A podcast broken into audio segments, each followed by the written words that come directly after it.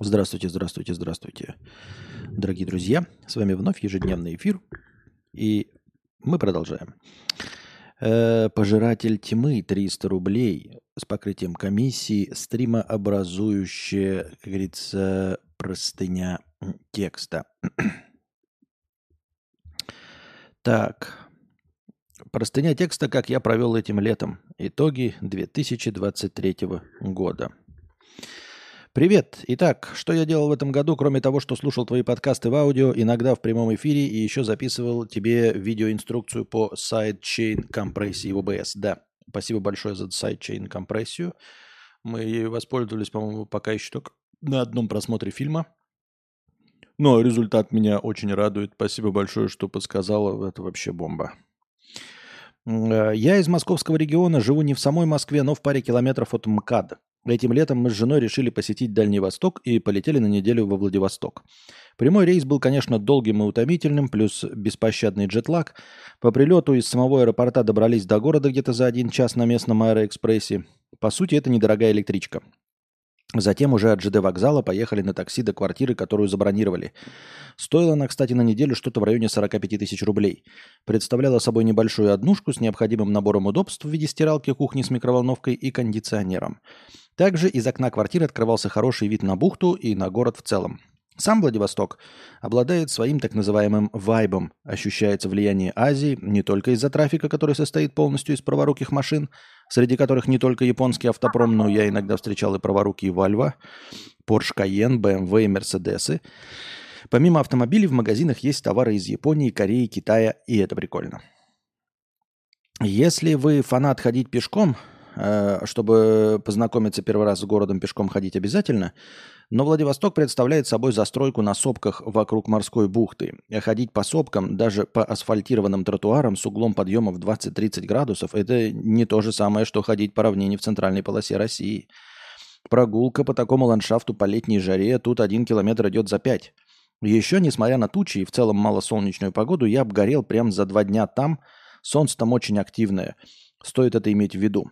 За время пребывания во Владивостоке мы посетили большую часть городских достопримечательностей, включая океанариум на острове Русский. В общем, город произвел хорошее впечатление, но стоило помнить, что Дальний Восток славится скорее своей природой. А под такой отдых нужно отдельно закладывать время, бюджет, а также стоит ответственно подойти к организации этого отдыха, так как в активном отдыхе на дикой природе есть много нюансов. Насладившись Владивостоком, мы сели в самолет до Москвы, прилетели, добрались домой, поспали ночь и на следующий день, сев в Сапсан, поехали на неделю в Петербург. Мы там бывали неоднократно, и для нас поездка в Питер – это такой отдых москвичей, где мы посещаем местные рестораны и бары, чилим в бутик-отелях с шикарным видом на исторический центр. Рекомендую посетить в Питере кафе «Ле Мужик» по-французски. Там прекрасные завтраки и кухня во французском стиле.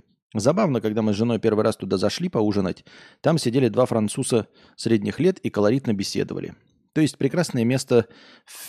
Также есть прекрасное место ферма Бенуа. Любимый ресторан Дружи Обломова, и там действительно очень вкусно, но из центра придется до этого ресторана ехать либо на такси, либо на общественном транспорте. Это место находится на отшибе. Тем не менее, рекомендую.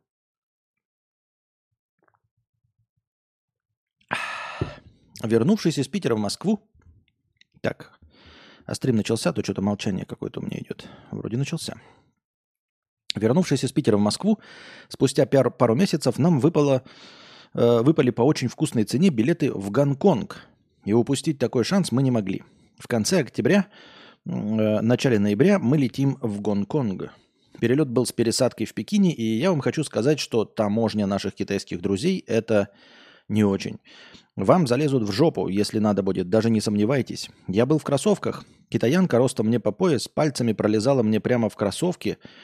Э, то, что я в них несколько ночь, часов путешествовал, ее не смущало. Также рекомендую проверять, есть ли на ваших электронных гаджетах маркировка с серийными номерами и прочим.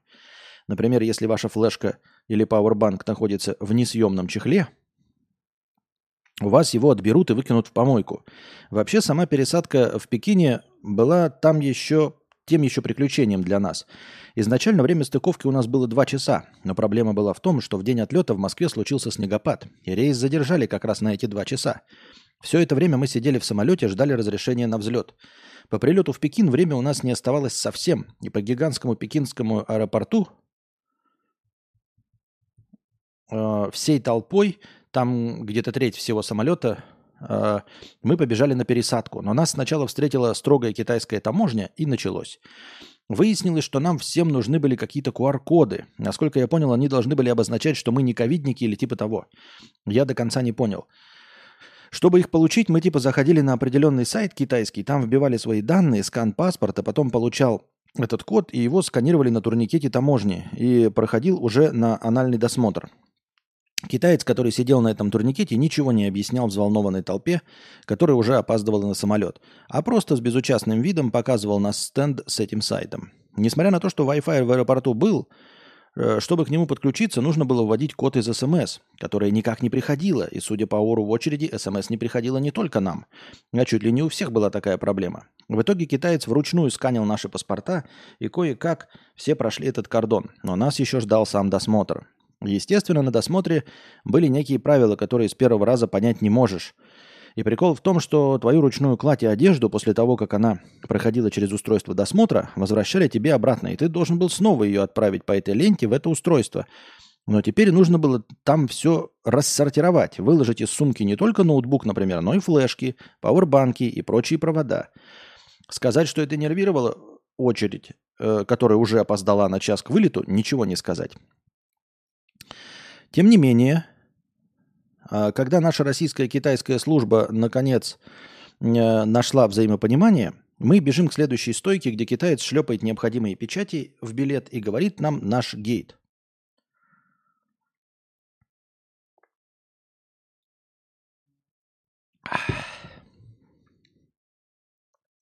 Он нам сообщает этот э, номер. Мы уже не молодые люди, бежим со всех ног туда, а там ни самолета, ничего. Надо понимать, что это было раннее утреннее время, часов пять, кажется, по местному, и в аэропорту, кроме взвинченной потной толпы русских, нет никого. Что делать, фиг знает. В итоге видим какую-то работницу аэропорта, бежим к ней, показываем билеты типа Гонконг-Гонконг. Гонконг куда? Она нам пальцами э, показывает на другой гейт, говорит, там ваш самолет. Оказывается, тот плохой человек, который нам ставил печать в билет, сообщил нам неправильный гейт. В итоге стыковочный рейс был задержан где-то часа на полтора, но мы все-таки успели. Большое спасибо China Southern Airlines. Они осуществляли этот полет и из Москвы, и из Пекина до Гонконга. Авиакомпания прекрасно, очень хорошо кормили несколько раз, плюс нам, бомжам, в экономе они предлагали пиво и вино, чем я и воспользовался. Итак, Гонконг. Не выходя из аэропорта, садимся в Аэроэкспресс, и это хоть и формально тоже электричка, но, скажем так, это не та электричка из Владивостока, скорее что-то вроде Сапсана по комфорту. Прибыл этот поезд на центральный пересадочный узел, который так и назывался «Central». Спустя где-то 40 минут с попутными двумя или тремя остановками. Метро Гонконга очень понятное и логичное. Мы быстро нашли свою ветку, смогли через автомат купить проездные билеты, и уже спустя минут 20 мы поднимались на улицу из метро, и там было где-то минут 10 пешком до отеля. Сам Гонконг, конечно, произвел яркое впечатление сразу, и мне этот город прямо очень понравился. В том смысле, что несмотря на весь этот азиатский колорит, тесноту тротуаров и шумность жизни, все равно видно, что это современный мегаполис, который вполне удобный для жизни. Э, тут нет гигантских расстояний, как в Москве. На метро ты можешь довольно быстро пересечь весь город и не устать от дороги.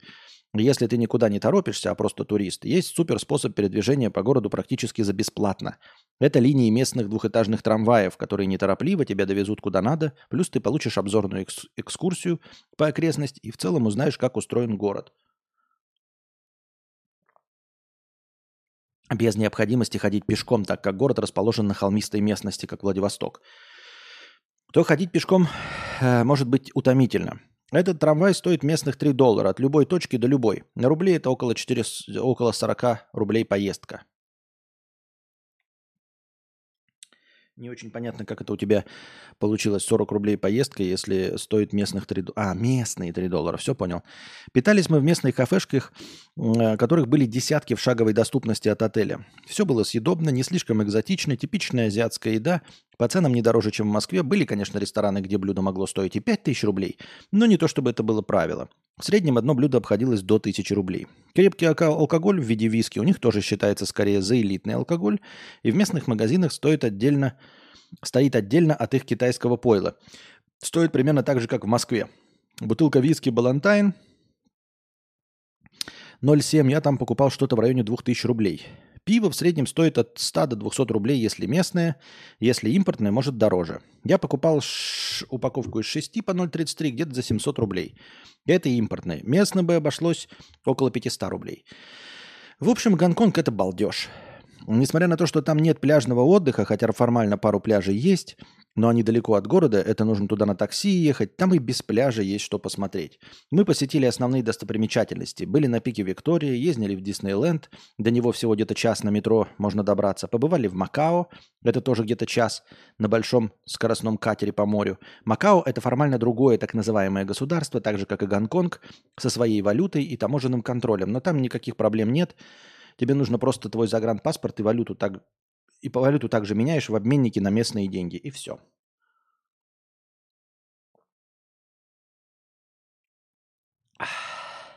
По деньгам поездка в Гонконг обошлась не дороже, чем поездка в Турцию.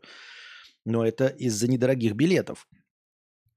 Поэтому стоит мониторить цены, если хотите поехать если хотите поехать. Сейчас, 24 декабря, Аэрофлот, кажется, открыл прямые рейсы из Москвы туда. Так что можете еще этот вариант, можете еще этот вариант рассмотреть. Да, в Гонконг вам виза не нужна, просто садитесь в самолет и летите. Расплачиваться в Гонконге можно э, картой российского банка, если она Unipay. Это китайская платежная система. Мы такую карту сделали буквально за день в отделении одного из банков. Правда, есть нюанс, что не везде может пройти оплата. Например, в местном Макдональдсе она не проходила. Но в 7-Eleven и в целом в местных супермаркетах проблем не было. Но в рандомном ресторане также могла не пройти. Поэтому наличные нужно с собой таскать. Да и китайцы любят там наличку на самом деле. Такие у меня итоги 2023 года. Завершили мы его тем, что на прошлой неделе взяли еще одну квартиру в ипотеку под 6,5% с хорошим первоначальным взносом. Небольшая однушка с московской пропиской под сдачу. Задача на следующий год попробовать попасть в Японию и сверхзадача виза в США. Моя жена в Пиндостане уже раньше была, а я до сих пор нет. Попытаться стоит, но в приоритете Япония пока. Ладно, Константин, надеюсь, не задушил, и, возможно, этот текст будет кому-то полезен из слушателей. Давай всех благ. Спасибо. Так тексты наших простыней не должны быть полезны, они должны быть увлекательны. Простыня, по-моему, достаточно увлекательна. Я думаю, что путешественники тебе позавидуют. Я, конечно, не люблю путешествовать. Вот. Эм, интересный опыт. Э, интересно сразу же, да, опять-таки, стало, сколько же вы зарабатываете, да, чтобы такие выезжи совершать. Просто я знаю, что и билеты до Владивостока, ну, скидки скидками, но оригинальные это билеты из Москвы до Владивостока стоят ебанистических денег гораздо дороже, чем смотаться в условную какую-нибудь Прагу, э, Испанию. Ну, я не знаю, сейчас там открыты, нет рейсы, но вот если бы были открыты, то гораздо дешевле было бы в любую точку Европы смотаться, чем до Владивостока. Вот, потом вы еще вернулись, вояжили по Питеру, еще и Гонконг. Несмотря на то, что ты не пугаешь нас ценами, это все равно какое-то, наверное, влетающее в копеечку мероприятие. Поздравляем тебя с тем, что ты хорошо живешь, вот, вы хорошо зарабатываете. А главное, что при этом зарабатывая все, э, вы имеете возможность ездить. То есть вы не вкалываете 350 дней в году, чтобы две недели потом в Турции жопу греть э, в единственный свой отпуск. То есть у вас есть время отдыхать. Вы во Владике, потом в Питере, потом в Гонконг ездили. Э, соответственно, у вас какой-то свободный график, если вы можете так путешествовать. Э, Япония, наверное, интересно. Да, Японию бы я даже посетил. Ну, естественно, я имею в виду, что я посетил бы, если бы у меня были деньги на билет первого класса, естественно. Не, не просто так, да. Я имею в виду, что будь я богачом, то я бы, наверное, Японию тоже бы захотел посетить, посмотреть, как, какова она там. И было бы, наверное, интересно. Э, билет из Москвы в Гонконг стоит 10 тысяч рублей на завтра прямой. Понятно. Синбан Закура пишет, поздравляем путешественника. Ну нет всего сердца. Вот такие дела. Ипотеку взяли, видите, значит, значит деньги есть, значит есть лавы, значит есть порядок в голове. Хуже ж никому не станет. Воспоминаний хватит этих глупостей, грубостей, всякой ерунды в сущности. Было время, жил в плену таких глупостей. Молчун 300 рублей с покрытием комиссии. Нытье про деньги. Уважаемый Константин К., мне 25 лет, работаю офисным клерком. Зарплата 80 тысяч рублей. В 19 лет начал работать на этой позиции. А, привлекла зарплата в 50 тысяч на первой работе и то, что работа не бей лежачего. Так и пошло.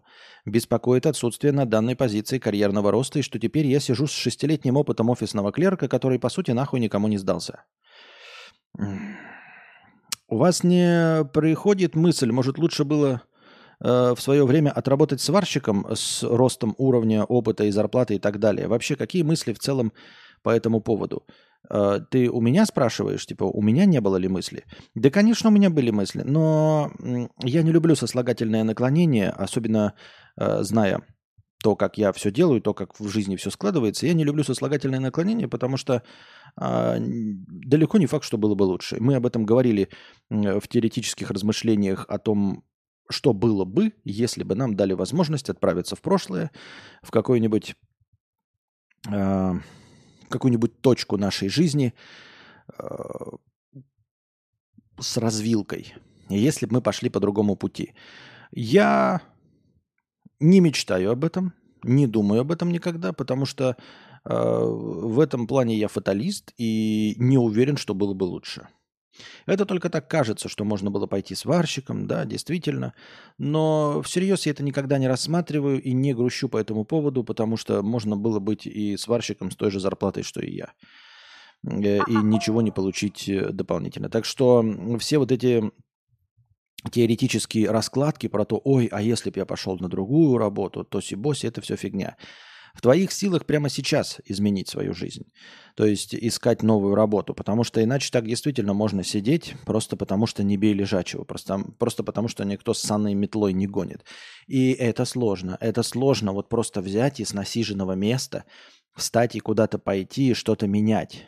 Когда, по сути, неплохо. Вот тебе, по сути, неплохо 80 тысяч, да? Нет карьерного роста. Ну и что думаешь? Ну меня ж не гонят. С работой я справляюсь. Деньги не маленькие.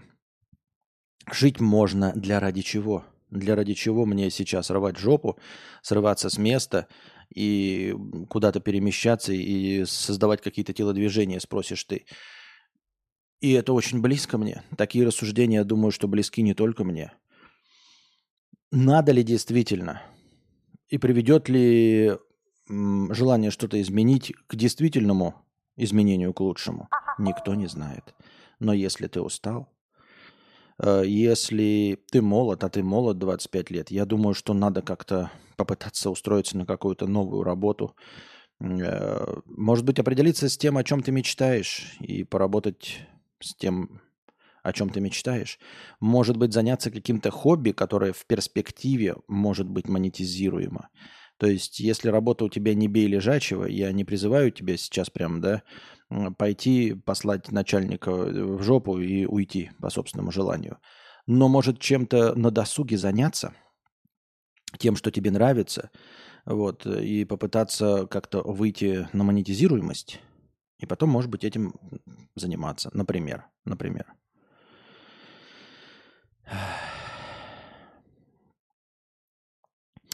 Без злорадства, но я прям кайфую от того, что чуваки, которые сходу зарабатывали в пять раз больше на простых работах без образования, чем я после вуза без опыта, сейчас в 30-35 приунывают немного.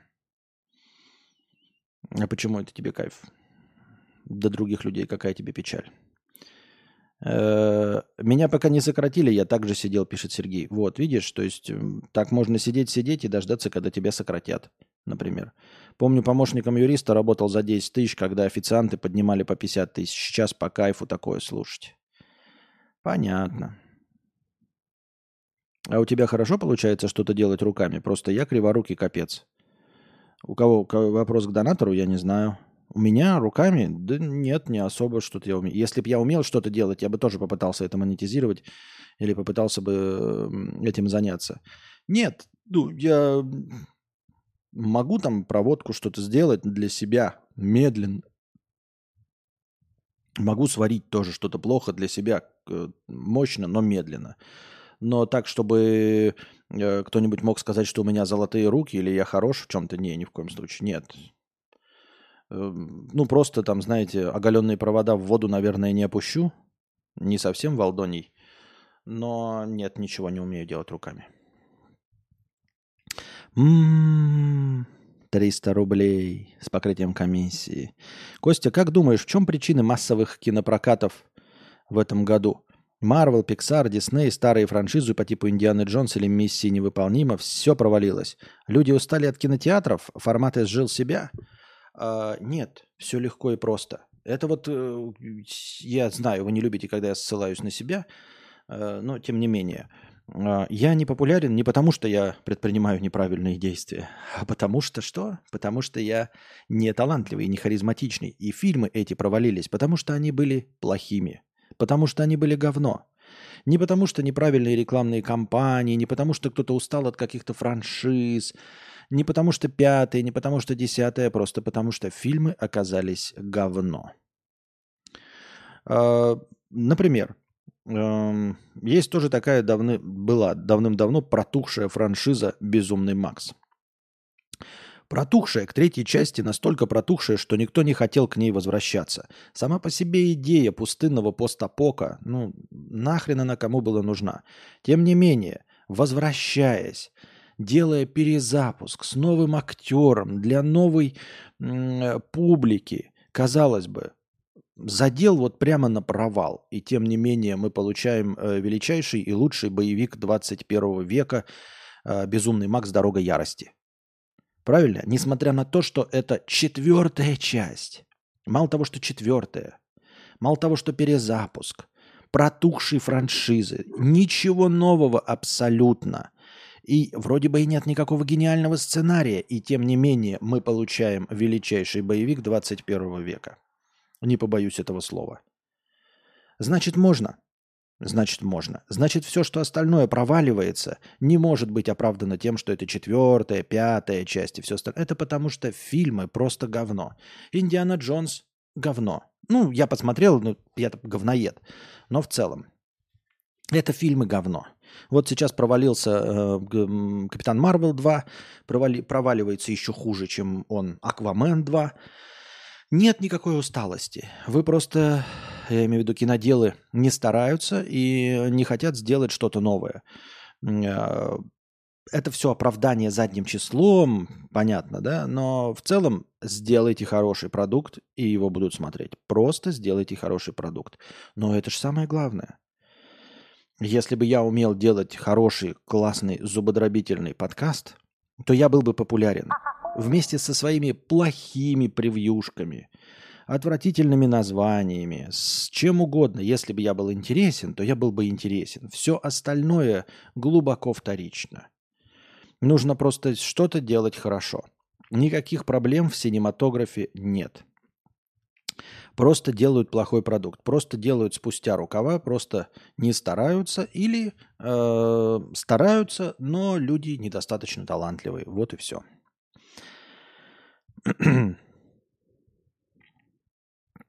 Если трехчасовой опенгеймер, который должен быть душным полуартхаусом для 1% зрителей, не провалился, а выстрелил, то у рынка очень много потенциала. Дело в имплементации. Еще бы знать, что такое имплементация, я не знаю, но ББ Курс абсолютно прав. Трех с лишним часовой байопик, в котором нет никаких убийств, нет э, интриги. Я же когда смотрел и вместе с вами комментировал этот фильм, вы же обратили внимание, что конфликта там нет – там нет конфликта. Конфликт заключается в том, что опрашивают Оппенгеймера и всех его вот этих товарищей.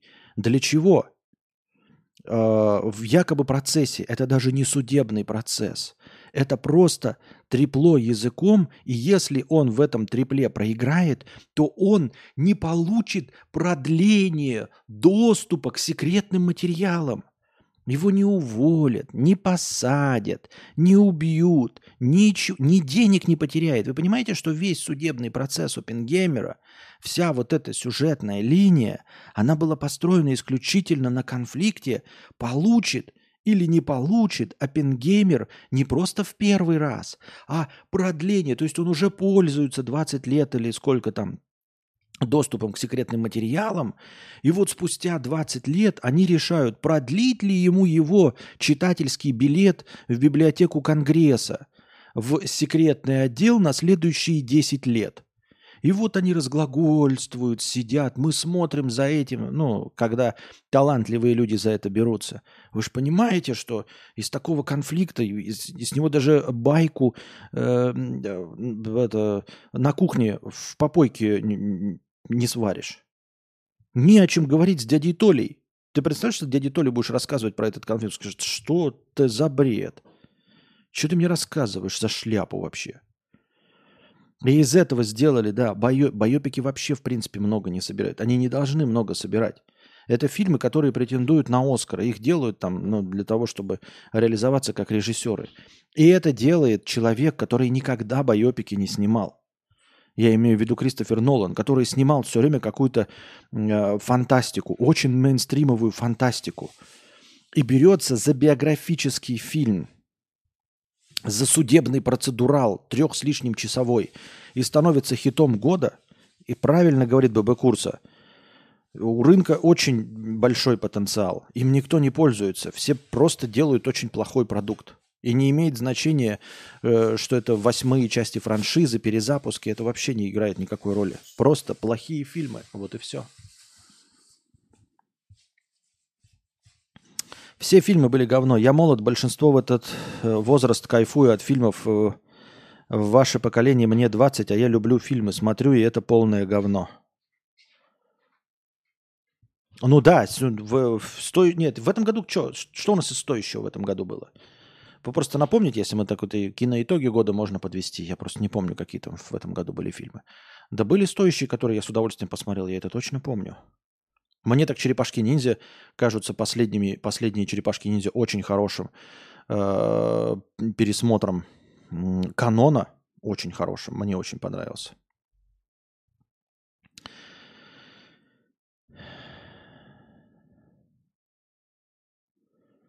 Так, Адиль 92 рубля с покрытием комиссии. Передаю за проезд. Спасибо большое.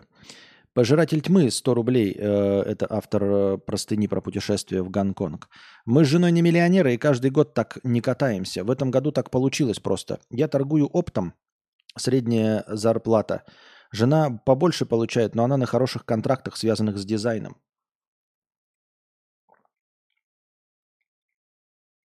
Работает на пару иностранных крупных компаний, которые якобы ушли из России, но нет. Понятно.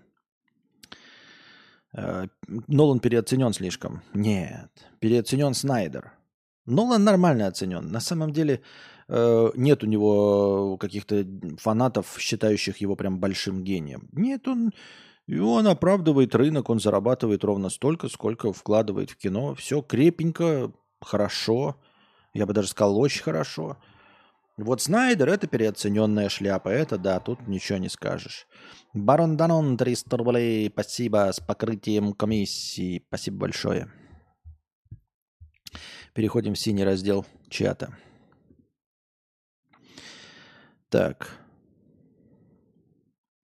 О каких новых авторах контента ты узнал в этом году? Авторы книг, режиссеры, ютуберы и так далее. Э, авторы ютуба – это когнитивный надзор.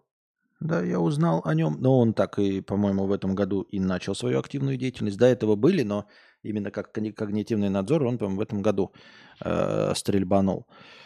Посмотрите, пожалуйста. Авторы книг, они, ну, как существовали, но я для себя открыл Кудзио. Неплохой. Ага.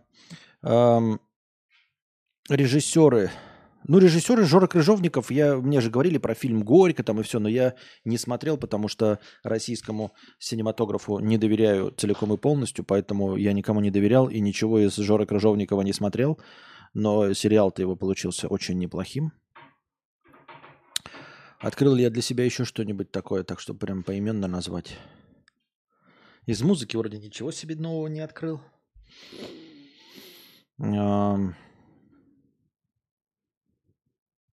Да, вроде все.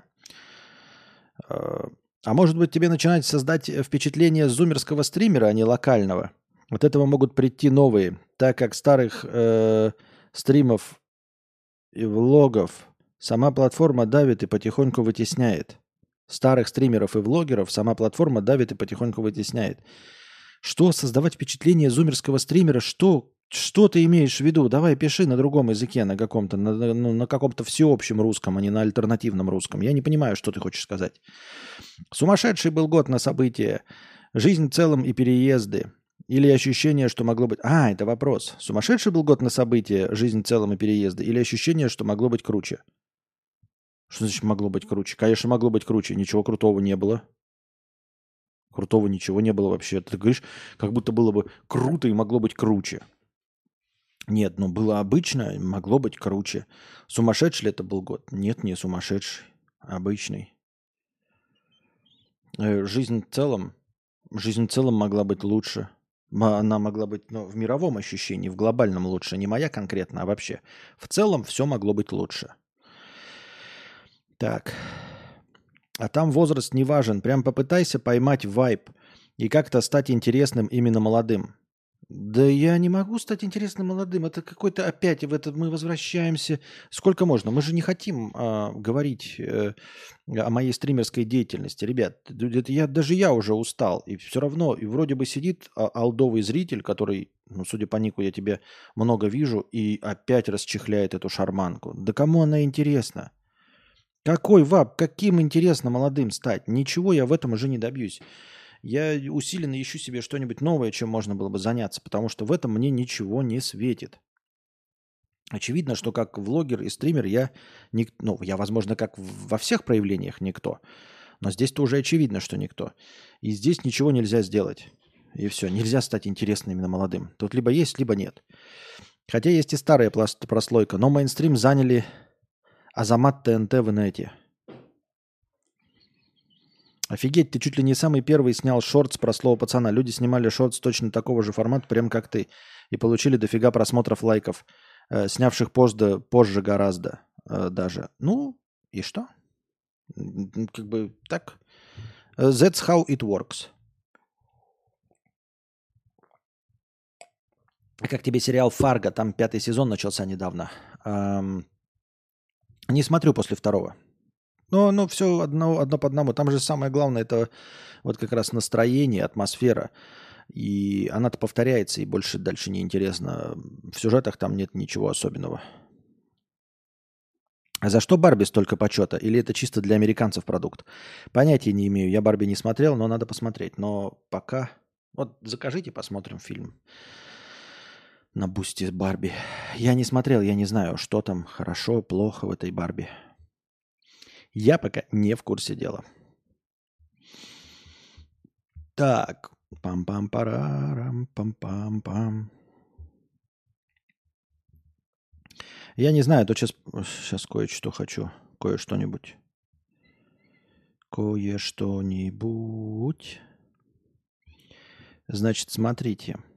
Я читаю уже новости там в Google новостях, и мне почему-то стало попадаться какие-то эм, как вам сказать, истории из жизни, такие, знаете, а, может, они выдуманные, копипасты, может, специально написанные для этих сайтов. Это, знаете, такие истории э, о жизненных переживаниях от реальных людей, как будто бы кто-то вот жалуется в форуме. И я подумал, может быть, мы с вами их почитаем и пообсуждаем, поточим лясы. Благо, я думаю, что мы никого обидеть не можем вообще, в принципе, они не знают о нашем существовании. А во-вторых, я думаю, что все эти истории выдуманы, но тем не менее, они звучат так близко э, каждому из нас. Разные истории совершенно. Может быть, я не прав. Они небольшие такие. Так. Свекровь хочет выгнать нас из квартиры, в которую мы вложили деньги – до замужества я жила с родителями. Я не могла позволить себе снимать жилье, потому что работала в государственной организации, где зарплата оставляла желать лучшего. Молодой человек, с которым я познакомилась, немногим от меня отличался. Он тоже занимал должность в государственной фирме, имел небольшие деньги каждый месяц. Мы стали планировать свадьбу примерно через полгода после знакомства. С родителями мы друг друга познакомили, они нас благословили на брак. После заключения такового мы стали думать, где будем жить. У нас было не так много денег, чтобы снимать квартиру. Но нам и не пришлось этого делать, потому что вмешалась свекровь. Э, не к себе, нет, к себе она не позвала жить нас. Она сказала, что у нее есть двушка, которая досталась ей от матери. Она готова была нас в нее пустить, но предупредила, что там нужно будет сделать ремонт, ведь такового давно не было.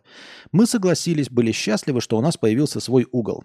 Когда мы вошли в квартиру, то поняли, что мать мужа была предельно честна с нами. Квартира требовала полноценного ремонта, который мы решили сделать в ближайшее время. Поскольку в финансах мы были ограничены, мы решили, что возьмем кредит, а потом будем постепенно гасить его. Так мы и поступили. Довольно быстро мы закупили материалы, нашли рабочих, принялись за дело. Через несколько месяцев в нашей квартире стало приятно находиться. Мы радовались, что у нас так хорошо все получилось, что у нас теперь есть свой угол. Муж, когда мы закончили делать ремонт, пошел к матери, рассказал ей, как мы все обустроили, она порадовалась за нас, сказала, что мы молодцы.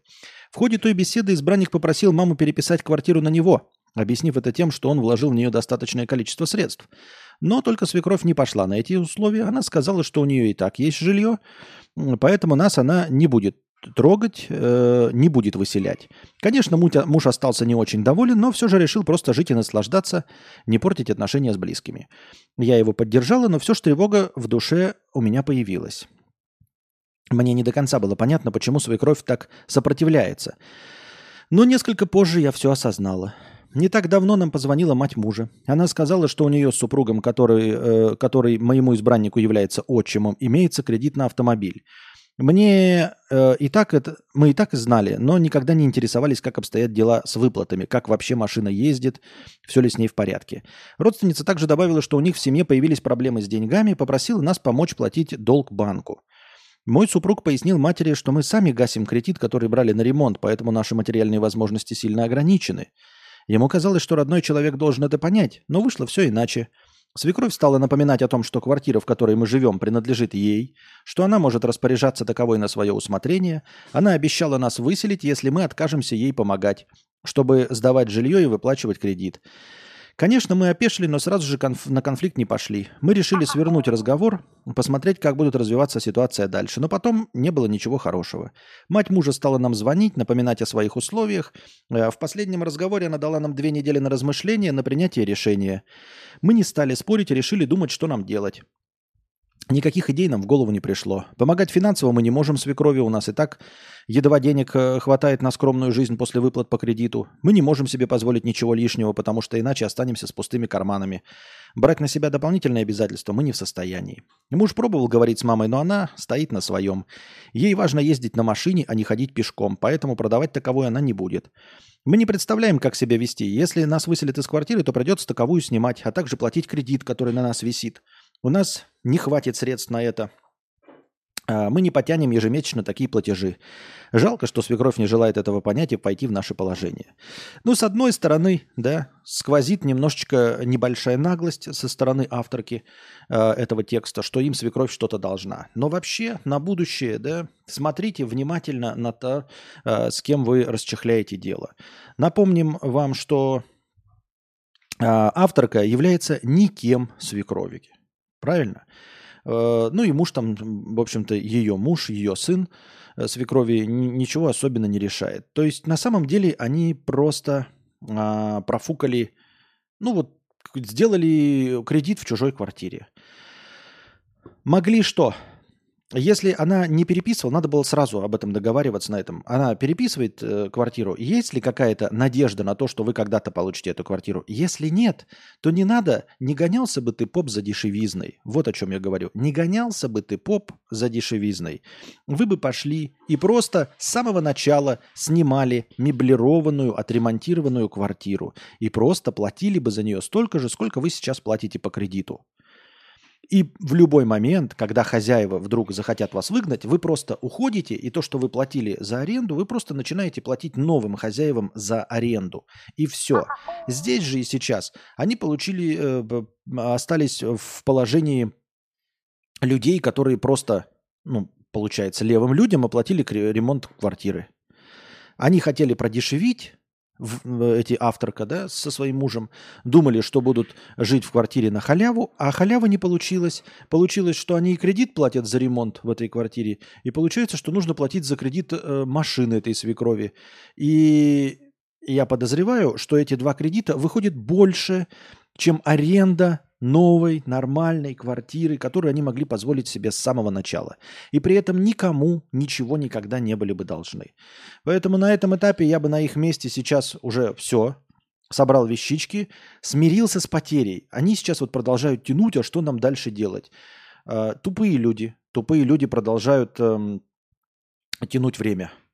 Э, я бы на их месте просто срулил и все, и начал сейчас снимать квартиру, чтобы, э, ну потому что у них ничего, они сейчас в подвешенном состоянии, то есть чем раньше они уедут, тем раньше они окажутся, ну в какой-то квартире, где у них есть хотя бы договор с арендодателем. Ни, никто им ничего не простит, и эту квартиру они теперь в таких контрах никогда не получат. У них э, абсолютно проигрышная позиция, у них нет ни договоров, ничего. Надо просто смириться с потерями. Это как вот ты пришел в казино, какое-то время поиграл, проиграл, все, подведи черту, подытожь, э, этот, э, подсчитай э, весь, как этот называется-то, есть профит, а наоборот как? Антоним профита. В общем, подсчитай убыток, пойми, что ты по жизни убыток, и э, отправляйся в освояси. Я так думаю, мне так кажется.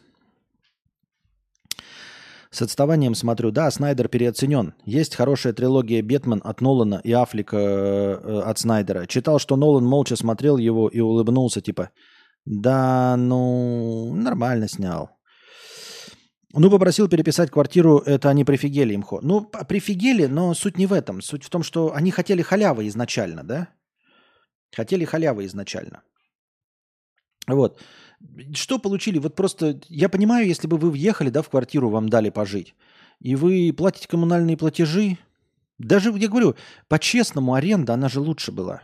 Она по-честному была лучше аренда, потому что сейчас они будут платить за кредит, за ремонт, которым даже не смогут пользоваться. То есть просто лоханулись. На птичьих правах делать ремонт – глупость вкладывать деньги, да. Ну а как? Я и говорю, поэтому надо было с самого начала отказываться. То есть э, люди почему-то все время думают, что им кто-то что-то на халяву даст. И такое бывает. Но на начальном этапе вы спросили, будет халява, нам квартира это перейдет? И они сказали, нет. Значит, халявы нет. Значит, что? Эта квартира не ваша, и вы просто делаете в ней ремонт. Это же с самого начала было понятно. Свекровь сказала, квартиру я на вас не перепишу. Вы должны были об этом спросить. У нас есть перспективняк? Нет. Спасибо, мама. Но тогда мы снимем просто меблированную квартиру, уже отремонтированную, и будем платить аренду. Вместо того, чтобы платить кредит за ваш ремонт. За ремонт вашей квартиры, которую вы хотите сдавать каким-то другим людям. Получается, они сейчас будут сдавать эту квартиру э, каким-то другим людям, а они заплатили им за ремонт. Ну, молодцы, что похлопаем мы в ладоши. Ой, поздравляю, конечно, но не от всего сердца.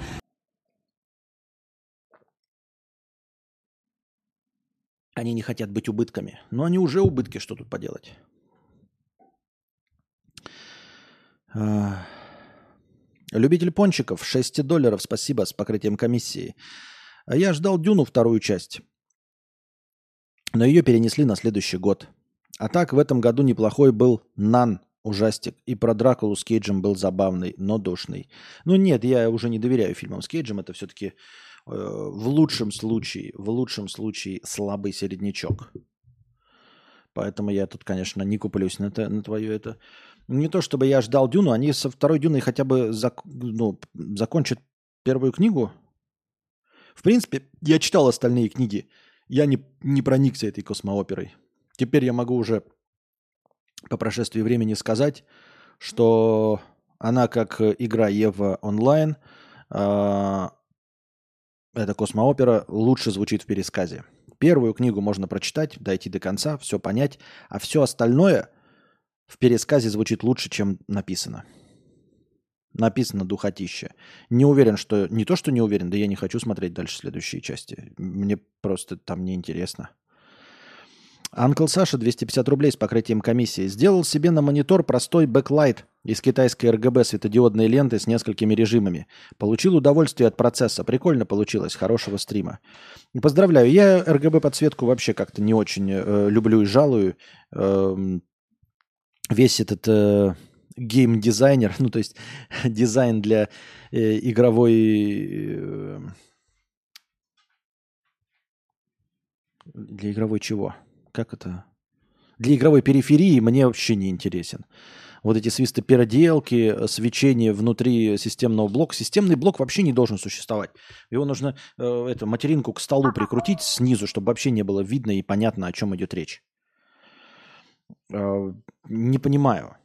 Компьютер, он, он, он красивый должна быть плойка стоит, Xbox должен быть там в дизайне каком-то дизайн системного блока вообще не должен быть. Игровые клавиатуры, они должны быть максимально неубиваемыми. Светиться у них должны быть буквы, потому что те, кто играют, они тупые, они не знают, где буквы. Им нужно просто вот подсветка буквы. Не клавиатуры, не RGB подсветка, а простое светлое свечение буквок.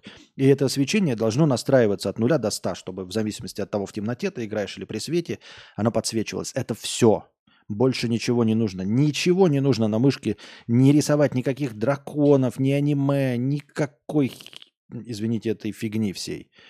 И, и задняя вот эта эм, э, подсветка не нужна. Я так думаю, мне так кажется. Так, как вам... Э, по, по сути, вот то, что я прочитал, э, это как будто какая-то простыня. Э, текста. И, ну, хотите ли вы продолжение такой рубрики или нет? Пока напишите, а мы пока устроим небольшой кто? Правильно, pissing паузу. Становитесь спонсорами на Boosty, дорогие друзья. Благодаря спонсорам на Boosty у нас в начале каждого стрима есть тысячи очков хорошего настроения. Если когда-нибудь спонсоров станет в два раза больше, то очков хорошего настроения будет полторы тысячи, а может быть и еще больше. Донатьте на хорошее настроение через Donation Alerts. Если по какой-то причине ваша карта не принимается Donation Alerts, вы можете задонатить через Boosty. Потому что Boosty это не только постоянное спонсорство. На Boosty можно одноразово донатить. И также в подписи к донату вы можете задать свой вопрос, как и на Donation Alerts. Также вы можете донатить в криптовалюте USDT TRC20 которые принимаются по выгодному курсу. Один задоначенный вами USDT превращается в 130 очков хорошего настроения.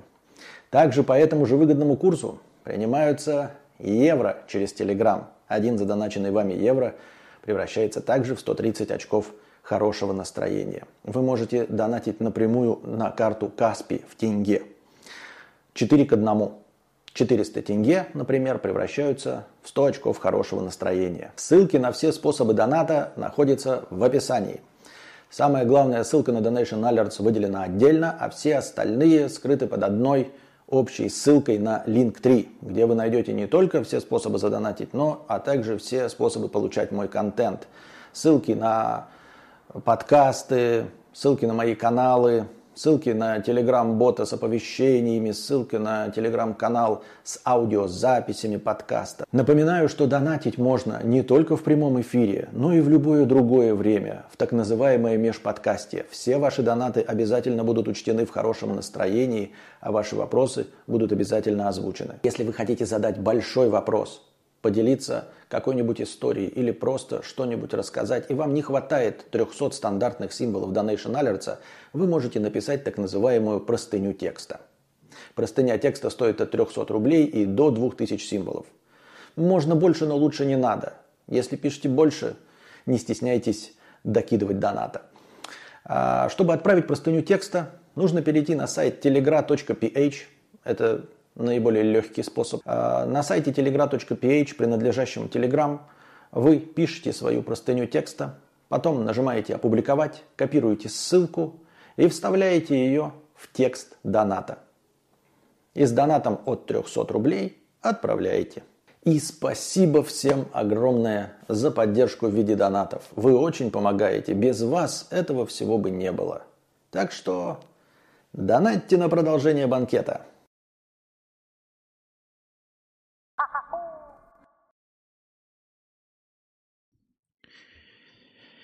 Так, поехали.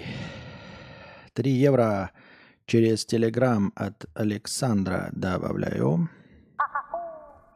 Пам-пам. Есть? Есть.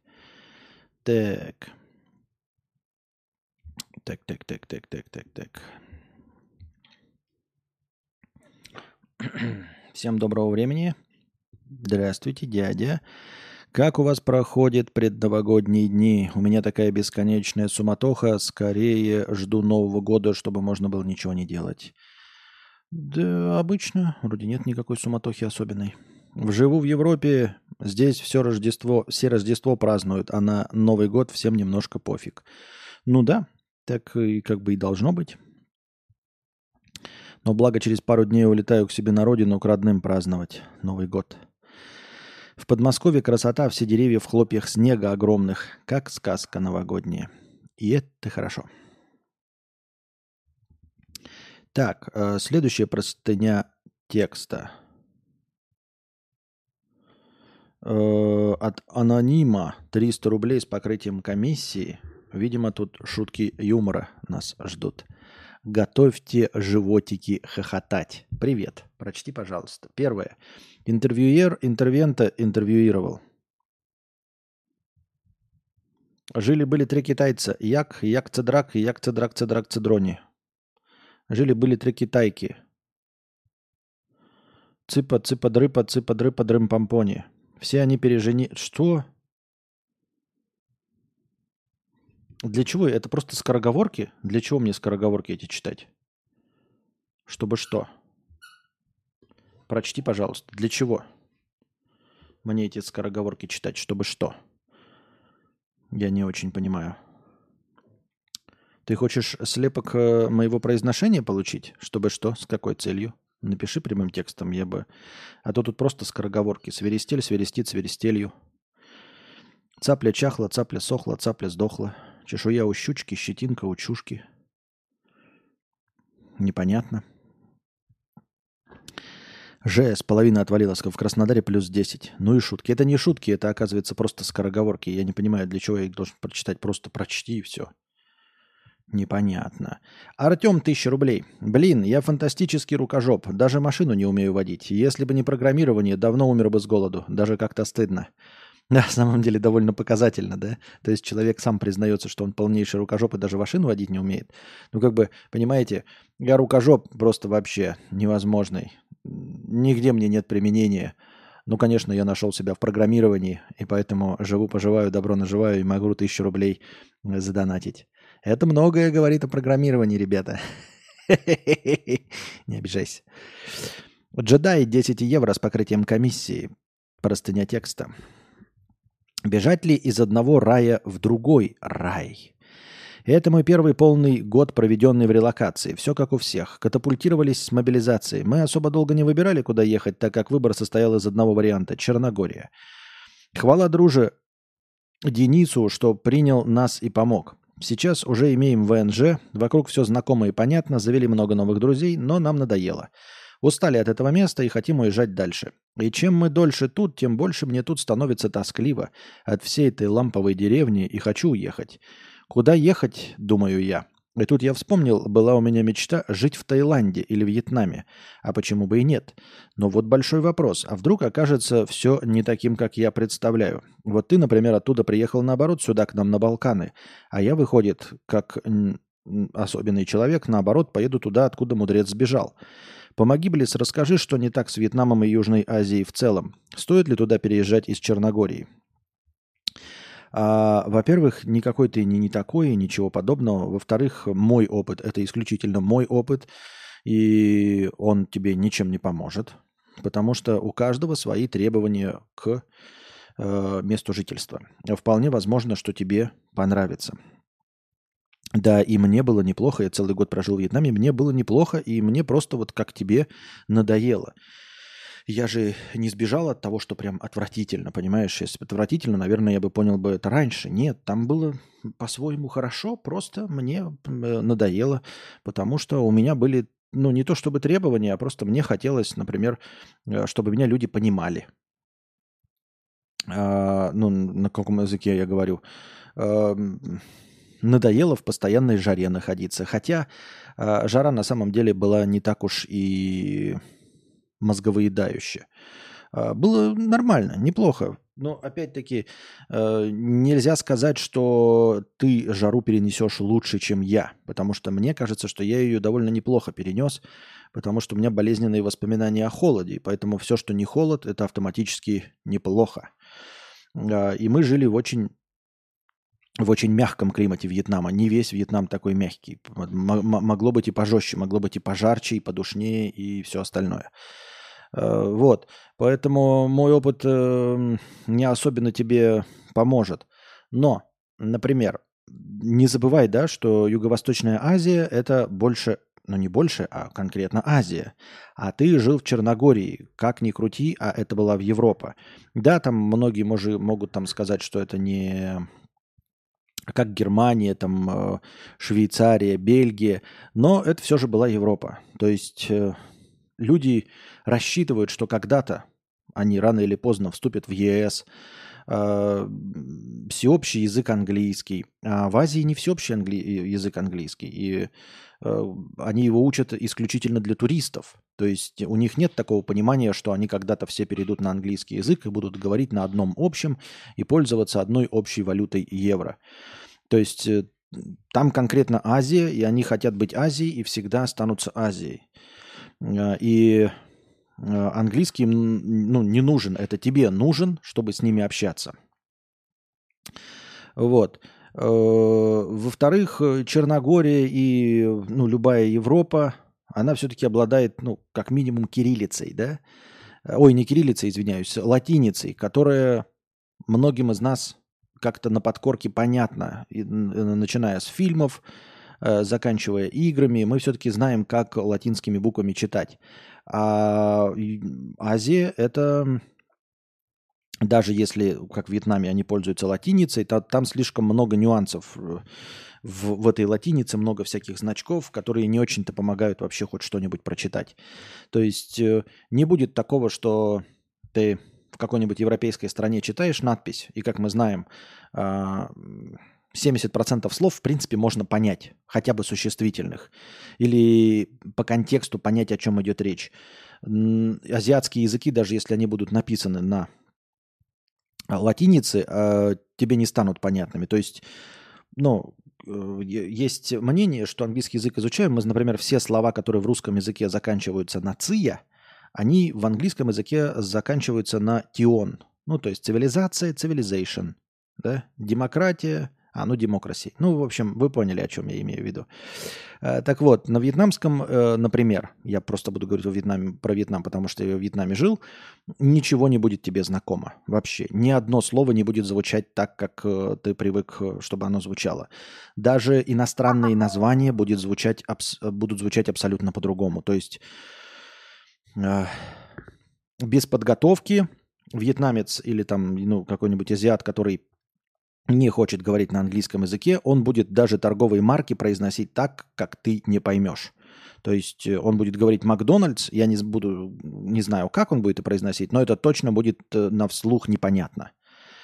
А, я так думаю. А, для меня это было важно. Для большинства, может быть, это будет не важно. Э, как я уже сказал, теплый климат, море, э, там, купание, серфинги, вот это вот все. Э, свежие фрукты, на которые я вообще абсолютно полностью чихал. То есть те фрукты, которые там были, я не ел. Я здесь, вот сейчас получается, что ем больше фруктов. Да, так получилось, потому что здесь апельсины, они привычные мне апельсины, они такие, как продаются в России. Потому что они все заводятся, завозятся из одной, наверное, условной Турции. Мандарины, они точности такие же на вкус, как и в России, потому что они завозятся и в Черногорию, и, наверное, в Сербию, во всю Европу и Россию из одних и тех же точек. А в Юго-Восточной Азии будут свои мандарины, которые будут свои на вкус, совершенно другие. И манго будут свои на вкус, не европейские, которые ты привык. Вот. Э, кому-то все фрукты вообще в принципе нравятся и все хорошо. Мне нет. И мне это совершенно не важно. Близость к морю мне абсолютно фиолетово. Я в море за весь год жизни во Вьетнаме ни разу не зашел. Я ни разу не вошел в море, ни разу в нем не искупался, потому что мне это не интересно. Это, это я просто говорю о том, что мой опыт, он абсолютно неприменим другими людьми, потому что все мы разные. Поэтому э, те причины, по которым я уехал, они могут быть совершенно тебе не близки. Абсолютно. То есть э, то, что меня задевало, тебя никак не будет задевать. То, что мне нравилось, а я отщепенец, оно совершенно тебе не будет нравиться, например. Почему бы и да. Так что смотри. Вот. Ну что еще? А, везде есть свои плюсы, везде есть свои минусы. Вот ты говоришь, я тоскую, потому что деревня, да, э, как это, теплая, ламповая, но скучная деревня. Здесь можно сказать э, вот что. А ты уверен, что там не будет деревня? То есть для того, чтобы не было деревни, тебе нужно жить в каких-то больших городах. Ну, в очень туристическом месте в Таиланде, где будет какой-то движ, где будет развлечение. Потому что если ты захочешь, например, сэкономить, если ты не очень богатый человек, если ты не классический программист, который зарабатывает 500 тысяч на секунду, то тебе придется точности также э, жить э, экономия. А экономия – это значит жить тоже в провинции. И в этой провинции будет так же скучно, как в провинции в Европе. Там не будет веселее. А чтобы жить веселее, ты же не мог позволить себе жить здесь, например, там в столице Черногории. Я не знаю, может, ты жил в столице Черногории.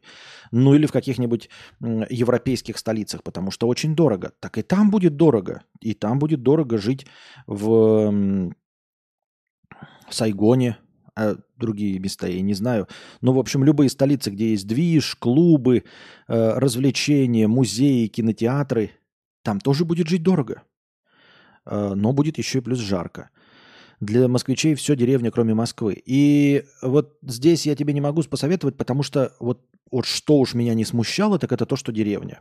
То, что там ничего не происходит, что там нет никаких развлечений, меня это абсолютно не задевало. Меня не задевает и абсолютно здесь ничего из э, так называемой провинциальности. Если она есть, я ее вообще не замечаю, я даже не знаю, провинциально это или не провинциально, потому что э, меня это совершенно не волнует. Вот и все. Поэтому э, не надо так, вот ты спрашиваешь, типа, а что я такой необычный, поеду оттуда, откуда ты сбежал. Во-первых, не сбежал, э, я уехал. А во-вторых, как я уже сказал, э, у всех разный взгляд на вещи. Там прекрасно. Э, по-своему для каких-то людей. Опять звучит так, знаете, как пренебрежительно. Нет, ну просто для других.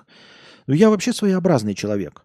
Вот, поэтому вы на мой опыт не, расщ... этот, э, не, не, не, не рассматривайте, не проецируйте его на себя. Несмотря на то, что вы меня слушаете, да, э, я как человек, который вот живет, отключая стрим, я немножко другой. Я очень душный и нудный. И меня вот ну, логично же, что э, в теплых странах должны привлекать фрукты. Логично, что должно привлекать море, а оно меня не, привлек, не привлекало совершенно. И фрукты я не ел от слова совсем. Вот. Это просто как такие маячки, такие флажки, показывающие, насколько я отбитый. И что мой опыт к вам вообще совершенно неприменим. Поэтому, но опять-таки, э, нельзя сказать, что типа, ой, поезжай сам и все сделай, э, и, и сам все пойми. Ну, нет, посмотри просто на общие массы. Ведь многие люди живут в Таиландах, во Вьетнаме, в любой другой Юго-Восточной Азии, долго живут. Но, опять же, не забывай, что многие люди ездят туда тоже на время, ездят туда перезимовать, а не жить круглый год. Но вполне возможно, что тебе надоест и там, и надоест и здесь. И последнее. Ты оттуда тоже точности так же можешь уехать и вернуться в Черногорию. Почему бы и нет? Если тебя что-то не устроит в Таиланде, как релаканта, ты просто вернешься или поедешь в еще следующую страну. Это же не последняя точка. Всегда можно вернуться. Всегда можно вернуться в Россию, всегда можно вернуться в Черногорию. Э, всегда можно найти какое-то третье место, куда поехать. Э, не нужно просто так бояться. Но не получится и вернешься. И все. Я так думаю, мне так кажется. Так. Почему так устроено? Э, 55 рублей. Привет. Если я выхожу из толчка, пописав, и ложусь на кровать, чихаю, и в этот момент недосавшая капля выходит из залупы. Сорян за такой э, высер, но зачем мне это? Я как должен это предостеречь? Ну как? Тщательнее э, сбрасывать. Во-первых, а, нужно тренировать мышцу Кегеля, понять, где она у тебя находится. Почитай об этом. Потренируй эту мышцу Кегеля, которая задерживает тебе мочу. И потом так делаешь. Ты ссышь, и потом не просто вот высываешь и идешь расслабленный. Нет, когда ты стоишь над писсуаром, ты мышцей Кегеля полностью перекрываешь саку. И после того, как ты полностью перекрыл, ты еще более тщательно стряхиваешь, чтобы все эти капли вышли. Но ты напряжен, ты закл- закрыл мочепроводящий поток и стряхиваешь. Потому что э, такое получается, как у тебя, это когда ты пошел, поссал, и дальше ты не закрываешь мочевыводящий поток, просто потому что ну, у тебя уже больше нет чему э, капать, нечему идти. И ты идешь расслабленный, и ты потряс, вот, эм, и там что-то в протоке осталось. Нет, нужно зажать, нужно так вот э, э, мышцу эту кегеля э, натянуть, чтобы перекрыть поток, чтобы так, как будто бы ты вновь хочешь писить. Полностью ее закрыть и после этого до конца стряхнуть. И тогда, после чихания, у тебя никакие капельки выходить не будут, потому что капельки вообще-то выходить не должны. Никакие никуда. Надо чихать в туалете, пишут. Э, таким вот образом. Э, Жизнь э, хочет, чтобы я на толчке каждый раз высывал по 5 минут, сидя на нем. Такой геморрой я манал, бомбит. Ну вот я тебе совет дал. Нужно носить носок на письке, как рэпер на тусе Евлеевой. Вот такие вот советы, как обычно. э, В чате у нас самое полезное. Артем, 700 рублей. Что сделаешь в первую очередь, когда вернешься в Россию? Я не знаю. Я не знаю.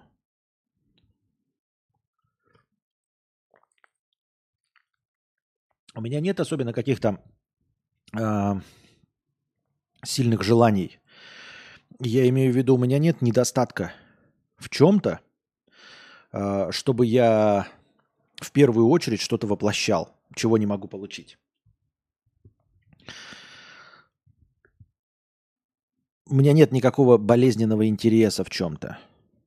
Я не чувствую, что мне вот дико чего-то не хватает.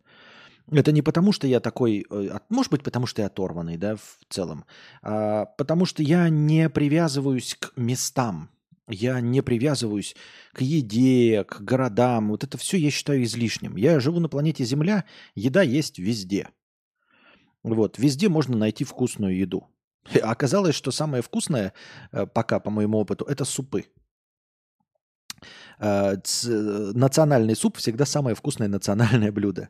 То есть том-ям самый вкусный тайский суп, эм, фобо самое вкусное и вьетнамское блюдо, том-ям самое вкусное тайское блюдо.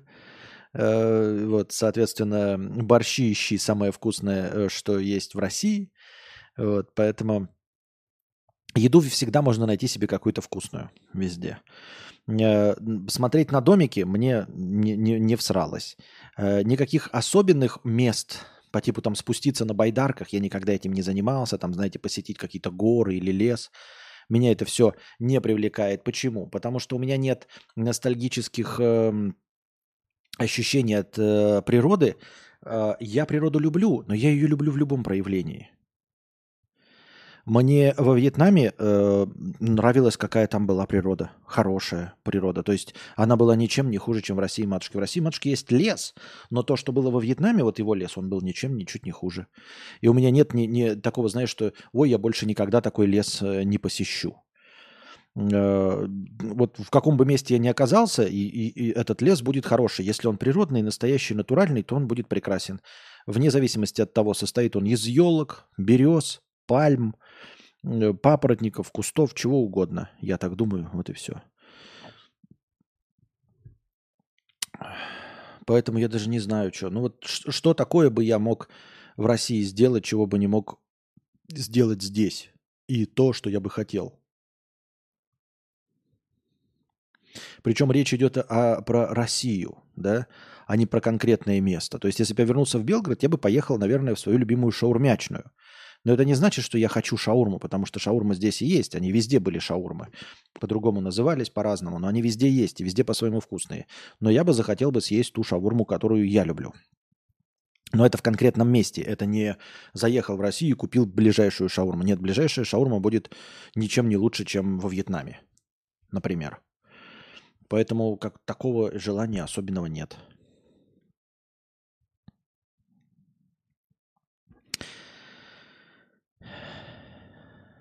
Это кэшбэк выходит, пишет Михаил, правильно. Для меня важно, чтобы что-то росло. Вот в Египте, где был, и там и песок, и перекати пакеты, ну такое. А ну и у меня опыта недостаточно, поэтому я не знаю. Возможно, да, возможно, э, в пустыне слишком лысо. Но я никогда ни в каких пустынях не был. Везде, где я был, везде было прекрасно. Например, меня привлекают всякие э, виды тундры.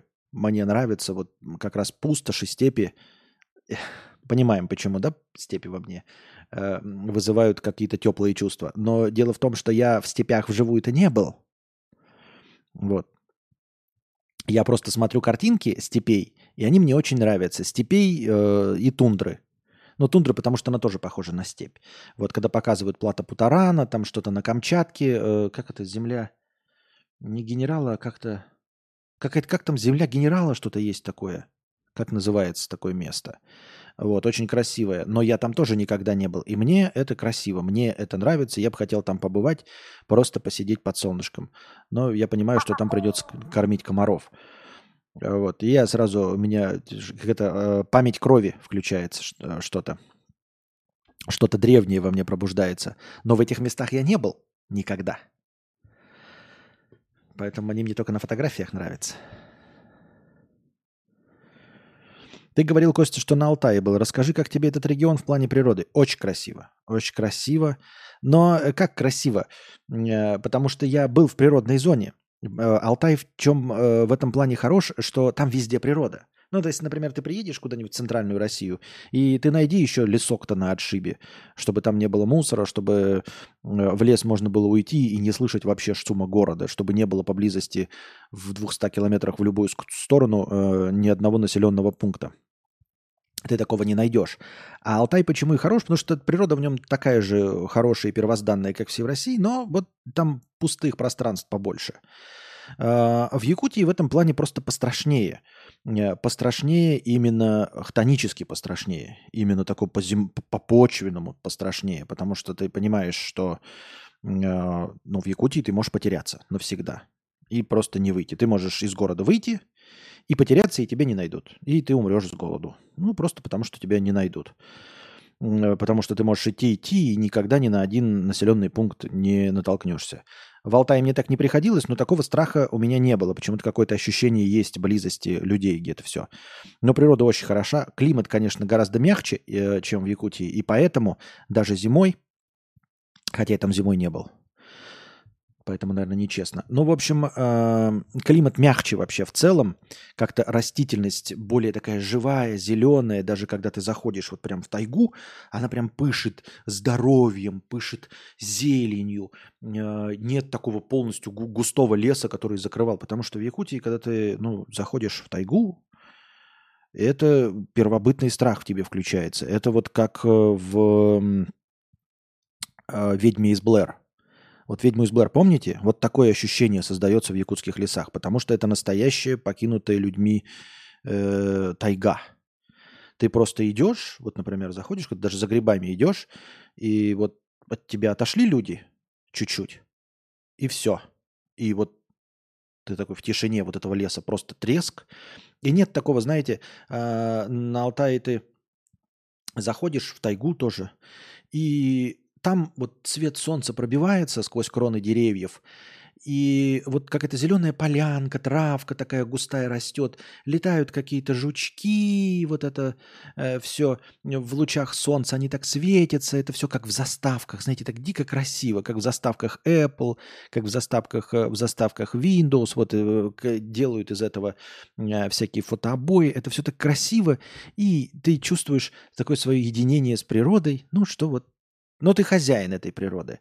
А когда ты заходишь в тайгу в Якутии, у тебя огромные деревья просто вот туда, и они полностью закрывают свет, и у тебя здесь тишина и мрак. Полумрак такой.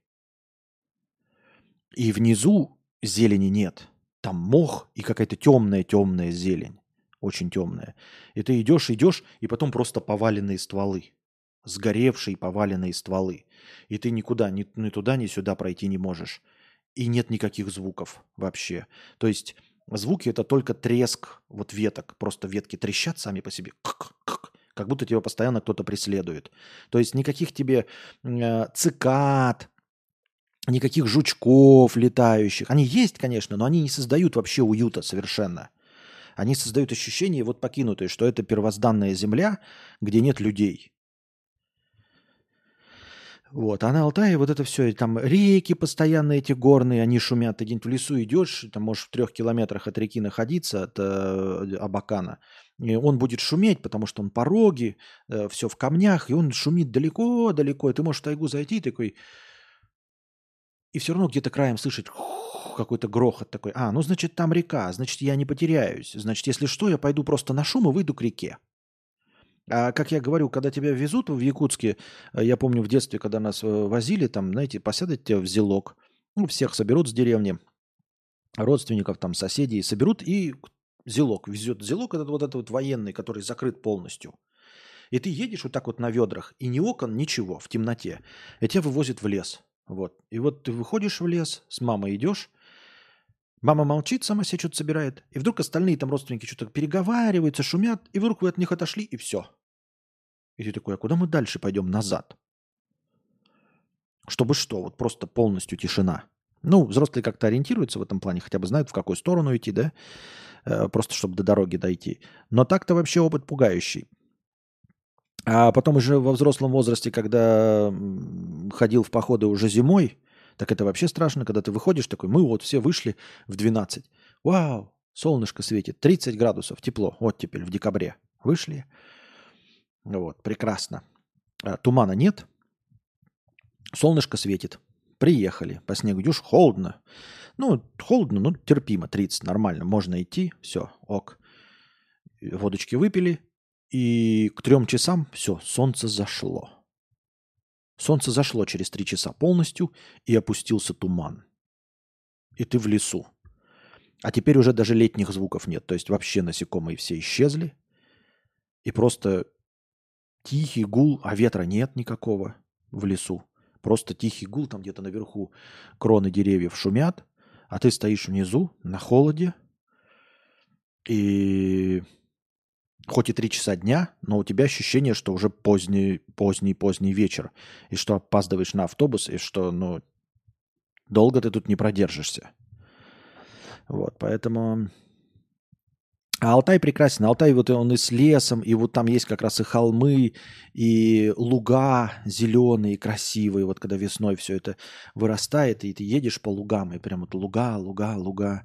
И интересно, когда поднимаешься вот эти, э, в, ну, в горы на, на сопки на Алтае, где на границе с республикой Тывой, Э, поднимаешься, вот все, едешь по этому серпантину и замечаешь, вот прям едешь, и как деревья становятся ниже, ниже и ниже и ниже. То есть внизу они такие раскатистые, большие, высокие, с густыми кронами. А чем выше, тем э, климат все более северный, то есть он приближается как раз к тундре, потому что на высоте, и деревья становятся все карликовее и карликовее. И ты потом просто едешь такой, а почему здесь лес точности такой же, но ниже, он просто ниже. Он просто ниже, а потом, когда совсем переезжаете вот эту гору, там где такая-то точка есть высокая, там вообще уже все лысое. Вот и все. На Алтай это красиво, да.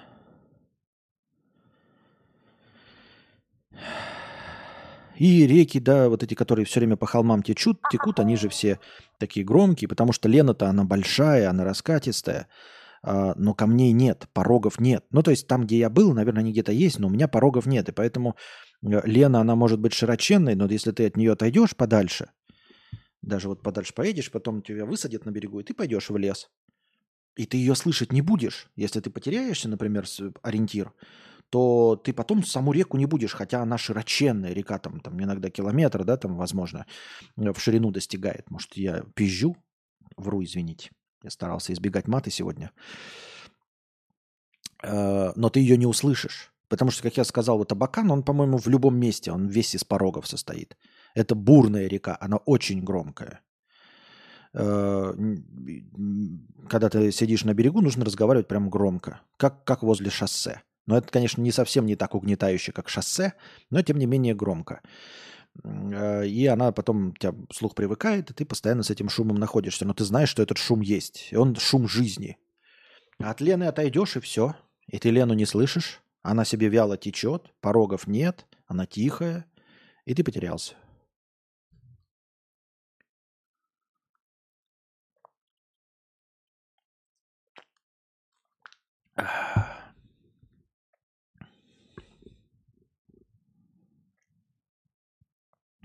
На Алтае катались на реке по волнам, и когда волна тебе в лицо хлещет, страшно так, что дышать не можешь.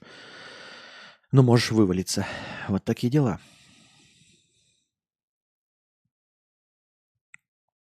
Фибоначчи 250 рублей. Да хер ты так зажмешь. Это то, что я услышал, как включил YouTube. Когда это я сказал такую фразу? Я в запись пошел. Тебе хорошего стрима. Спасибо большое, спасибо за донат. Артема, тысяча рублей. У меня есть знакомые, которые по полгода работают в ЮАР. По возвращению в Россию первые три дня только и делают, что жрут. Причем это не рестораны, а простая еда. Сало, шпроты и тому подобное. Вот такая вот тоска по родине. Э, слушай, это, наверное, все-таки из-за разницы в пище. Ну, то есть, позволю себе защитить твоих товарищей.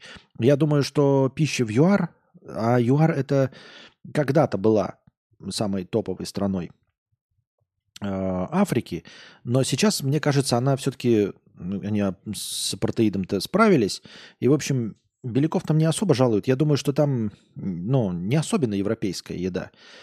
Особенно, что касается, вот ты говоришь, сала, шпроты. Действительно, такого может и не быть там. А вот в Европе-то оно все есть это. Понимаете, сало это же не русское изобретение. Сало и здесь можно найти. А шпроты я тут уже покупал. Шпроты я уже покупал неоднократно и кушал шпроты. Э, так что, ну, например, если тебе не хватает каких-нибудь там копченых колбасок, то есть подозрение, что везде в Европе ты сможешь купить копченую колбасу. Она будет немножечко другой на вкус, но у тебя не будет такой тоски по копченой колбасе, по вареной колбасе, по шпротам, то есть по той рыбе, которую ты ел в России, у тебя не будет такой тоски в Европе. Ты обязательно найдешь какие-то похожие рыбные блюда, похожую рыбу, и уж тем более похожие мясные блюда. Все, что касается э, зразы, съел бы какую-нибудь заразу, котлеты, они все в том или ином виде существуют. Вот там котлеты, здесь называется плескавица, где-то они называются бургеры, но это все привычно. Э, я сало-то вот тоже... Я с удовольствием поем сало, но я по нему не тоскую. Я с удовольствием поем э, конину, ну, я имею в виду жеребятину, да, мороженую, э, свежую. Я ее с удовольствием ел в Якутии, но совершенно не тоскую по ней. И когда мы были в Казахстане, я поел жеребятинки чуть-чуть. Э, вкусно, Вспомнил свои старые, да, опять у меня там кровь забурлила, но не то, чтобы я буду поэтому тосковать. То есть вот когда появилась возможность, мы в Казахстане а, нас принимали очень хорошо в, в гостях. И там была возможность поесть с какое-то блюдо с жеребетиной. Я с удовольствием заказал и покушал. Очень вкусно, жирненько. Но э, через 13 лет после Якутии я не тосковал поэтому. Есть и есть. Хорошо. Беляшов не особенно жалует. Ну вот. Ну а во-вторых, может быть, люди действительно так тащатся сильно по еде. Вот просто хотят э, прям, прям, прям еду э, свою, которой привыкли. Я говорю, вот я как-то в этом плане, с одной стороны, я очень консервативен, я не люблю пробовать новые блюда. С другой стороны, я очень лоялен к местным блюдам где бы я ни находился. Потому что, ну, везде люди едят мясо. Но курица, она везде курица, понимаете? Она везде будет курица. Она будет по-другому приготовлена, где-то будет острый, где-то такой, но курица будет везде. Так что я вот не, не, не готов есть там кузнечиков. Мне очень не понравились, э, вы видели в моих шорцах эм, эти устрицы. Блевотина вообще сопли. Больше никогда не хочу. Я и не хотел пробовать, и теперь больше никогда не хочу пробовать, и пробовать больше не буду. Эм, но всегда можно найти блюдо из стандартного мяса. Это все. Казахская кухня вкусная и сытная. Соглашусь. Но какая несытная? А какая кухня невкусная и несытная? Какая кухня вообще делается несытной? Только, наверное, совсем уж элитные вот эти французы, которые там едят просто для того, чтобы новые вкусы почувствовать. Трюфели там, э, улитки. Не потому что э, нужно брюхо набить, а просто чтобы получить новые ощущения. Возможно. А там, где есть обычные люди, обычные люди всегда хотят сэкономить. А сэкономить это значит э, съесть что-то очень сытное, жирное, чтобы подольше э, вкалывать в полях.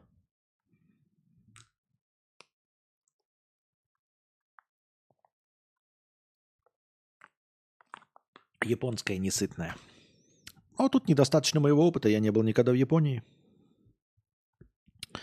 Так что здесь я ничего сказать не могу.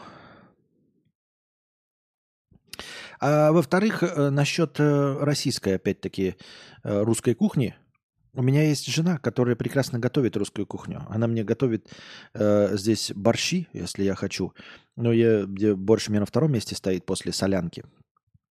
Солянку она мне здесь сделала эталонную, эталонную русскую солянку, такую, что вот жрешь, пердишь, э, потом покрываешься.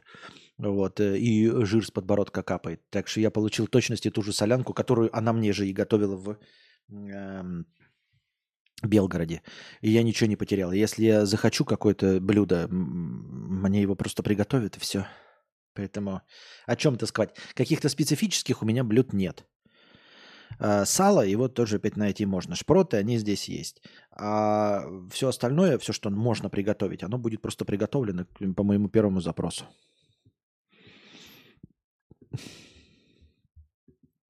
Таким вот образом. Так. А может просто снегом стать. Костя, а ты терялся в детстве? Я один раз пошел в магазин, дождь смотрел на землю э, и вышел из магазина и не знаю, куда идти. Мама потом нашла. Нет, не терялся. М-м. Был такой путешественник Рерих, он считал, что вход в Шамбалу находится именно на Алтае. Еще бы знать, что такое Шамбала.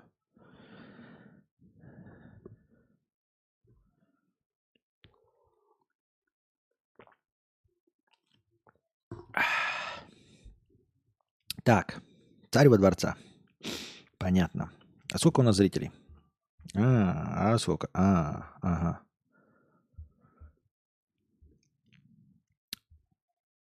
133. Так, идем дальше.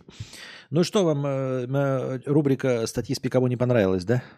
Интересно. Хотя мне казалось, что она похожа на простыни. Идем пока по повесткам. Жители российского села приехали греться в аэропорт Абакана. В их населенном пункте нет отопления и света. В селе таком-то в Устебаканском районе Хакасии большинство домов остались без отопления и света. За окном почти минус 30 люди всем селом решили поехать греться в аэропорт. Как долго они там пробудут, неизвестно. В селе сломался лэп. Ну, э, во-первых, это, скорее всего, не их инициатива, а инициатива правительства, ну или там кого, госчиновников, потому что просто так в аэропорт Абакана вы не попадете. Насколько я помню, когда я там был, аэропорт Абакана, он не открыт круглые сутки. Абакан, да, это столица Хакасии, но он не открыт круглые сутки. Он закрывается – то есть, э, например, есть у вас а, утренний рейс московский, а, скажем, в 7 утра. Вы приезжаете в 6 утра в аэропорт Абакана, а он закрыт на амбарный замок. ну, условно. Насколько я помню, что-то типа амбарного замка. То есть просто аэропорт закрыт. И куча народу стоит снаружи, автомобили, такси приехали, и люди стоят снаружи, ждут, когда Приедут работники аэропорта и его откроют. Поэтому так просто, мне кажется, нельзя ночью выехать из деревни и приехать в аэропорт Абакана греться. Вас должен туда кто-то пустить, все это должен одобрить. Э, может быть, сейчас-то перестроились, может, я был слишком давно. Я, наверное, был слишком давно. Возможно. Так что мне кажется, это все должно быть с одобрения по чьей-то инициативе. Русскоязычный мы... А что, я предыдущий удалил? А, да. Русскоязычный мэр э, колумбийской Тунхи мечтает вернуться в родной Саратов. Мы же читали уже о нем. Уроженец Саратова Михаил, за которого на выборах мэра в 180-тысячном колумбийском городе проголосовали треть избирателей, рассказал, что мечтает вернуться на родину и поесть нормальной еды, которой в Колумбии просто нет. Например, хорошей колбасы или квашеной капусты. Ну, какой-то, ну, ну, ну, ну мне, мне кажется, что это как какая-то пропаганда какая-то, причем дешевая такая низменная пропаганда. Ну, серьезно, почему в Колумбии нет квашеной капусты, и хорошей колбасы. Но это ж бред. Это ж бред просто сивой кобылы. Почему бред? Потому что нет как, никакой проблемы хорошую колбасу завести. Вы понимаете, одна из лучших колбас, которые я ел в своей жизни, это колбаса, которую я покупал во Вьетнаме. Это была швейцарская колбаса. Дружи не даст соврать. Вот эта нарезка, которая была в магазине с э, молочкой. Она какая-то швейцарская, и она была прям эталонная. Ну просто, ну есть тысячи разных эм, копченых колбас. А это была колбаса, которую вот я себе представляю, когда, знаете, просыпаетесь и вам говорят колбаса, и ты себе какой-то образ строишь. Вот, вот эта колбаса, это было 100% мой образ колбасы. Она была идеально соленой, идеальной была по жирности, во всем она была идеальна. И она даже не производилась во Вьетнаме. Она была туда привезена. И стоила она там не бешеных денег. Она стоила что-то там по типу 1200 рублей за килограмм. Вы скажете, это дорого. Это дорого. Это дорого. Но это э, хорошая цена за хорошую колбасу. Тем более, что килограмм колбасы он нахрен не нужен. Мы покупали по полкило, вот это нарезки, это было 600 рублей. Редко покупали, и она была прекрасна. И она была привезена из Европы во Вьетнам, и она была там. Никакой проблемы нет. Я говорю, это была эталонная колбаса, потому что, э, ну вот мне, например, нравится краковская. Да, ну краковских, их же бывает сотни разных в России. Вы же тоже себе выберете какую-то любимую краковскую в любимом магазине, любимой торговой марки. Э, или, например, я забыл, какая-то у меня была... Не любить, как это вот тоже магазин, белгородская была колбаса, очень вкусная. Мне очень нравилась. Она была недорогая. У нее название было очень странное. Очень странное. Что-то типа «Привет». Какое-то такое вот название. И я ее очень любил. Но это же вот ты там специально ищешь. А тут ты просто приходишь во вьетнамский магазин, берешь швейцарскую колбасу, и она эталонная на вкус. Как лучшее, что я пробовал, да, э, за всю свою жизнь.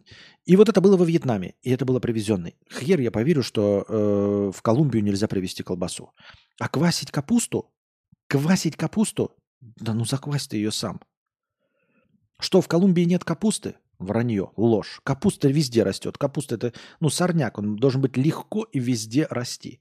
Поэтому просто капусту смотришь любой рецепт квашения капусты и квасишь ее сам как угодно. Разве нет? Это же не крокодиловое мясо э, в тундре. Вот ты захотел, я живу в тундре, да, в тундру не завозят крокодиловое мясо. Или э, этих э, яйца. Это да. Но капуста квашеная, серьезно? Это даже не сложного приготовления блюда.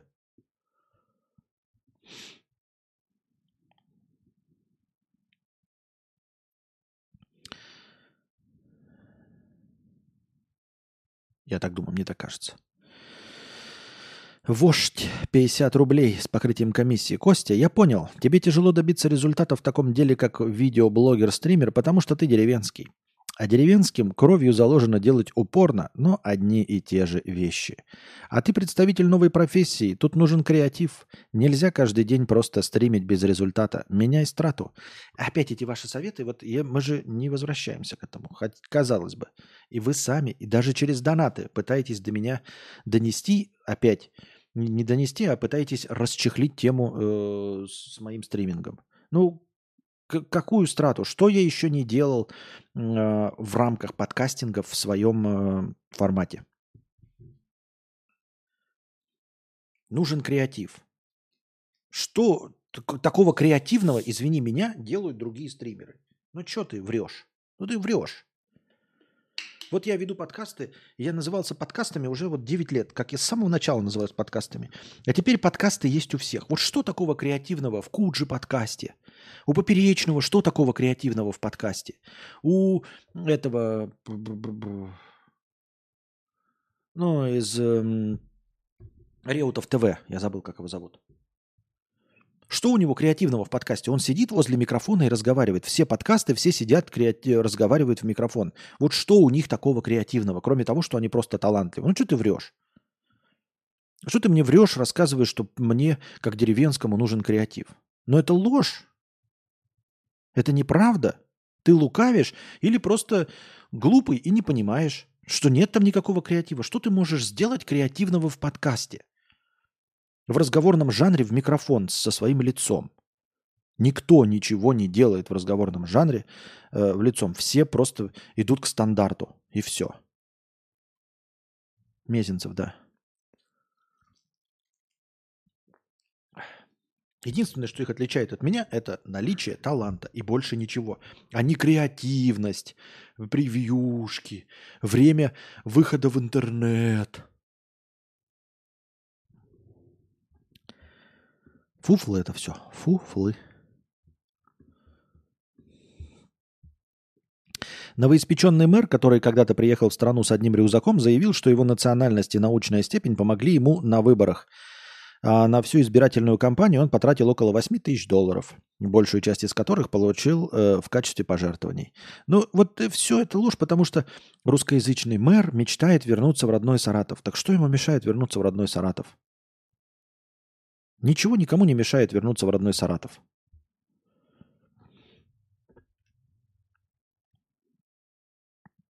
Ты смотришь на момент, когда они уже фармят то, что... Ага, молодец, что удалил. Глупость сказал какую-то. Носит одно пальто 40 лет. Король Карл III нарядился в старый мешок. Принцу Чарльзу было 35, когда он купил это пальтишко на лондонской улице Севил Роу. Именно в нем он накануне приехал встречать Рождество в поместье Сандрингем. Пушистого снежка в Великобритании нет, погода промозглая, дождь и туман, поэтому Карл III нарядился в самое любимое пальто. Выглядит оно, скажем прямо, как старый мешок. К поношенной верхней одежде в королевской семье почему-то особая страсть. Этой весной король прибыл на церковную службу в графстве Глорес Глостершир с 67-летним пальто отца, покойного принца Филиппа. Модники насмехаются, как будто у короля нет денег на пару десятков новых пальто.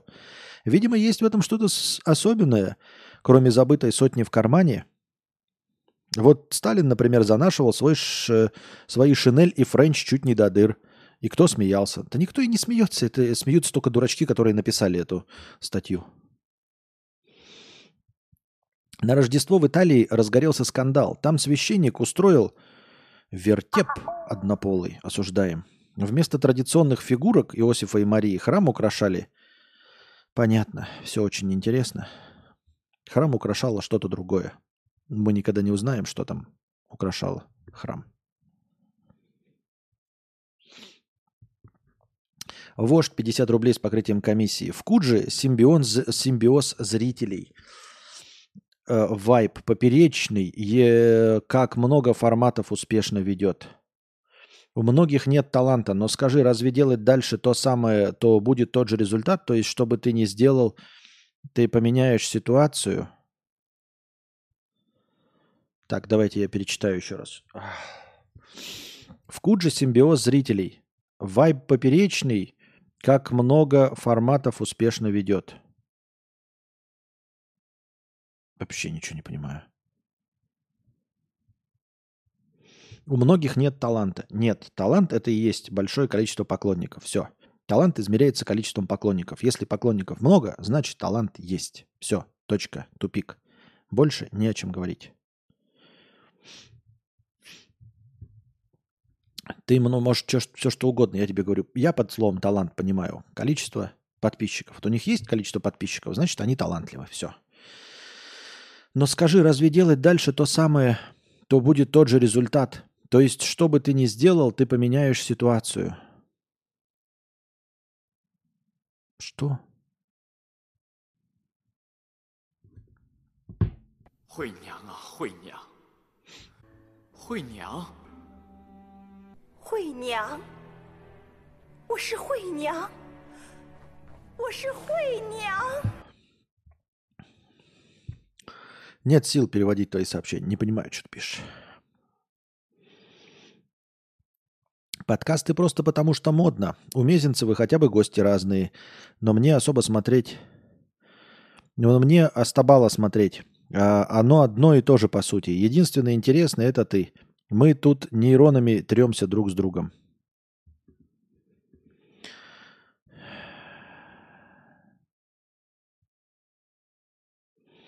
Костя, Костя, мистер Бист превьюшки делает с открытым ртом и говорит, просмотры увеличились, пользуйся.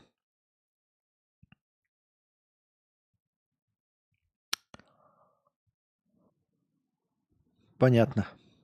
Буду пользоваться.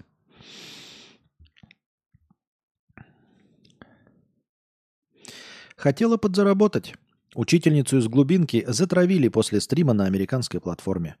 В закрытом э, Свердловском городе разгорелся скандал вокруг учительницы физики и информатики.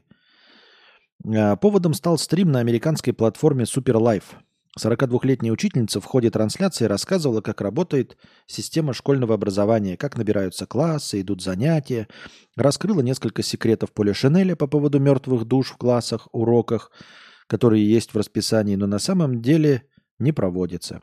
Дело в том, что я веду уроки у первой и второй смены, перерыв три часа, домой идти неудобно, вот и решила попробовать. Там такой же принцип донатов.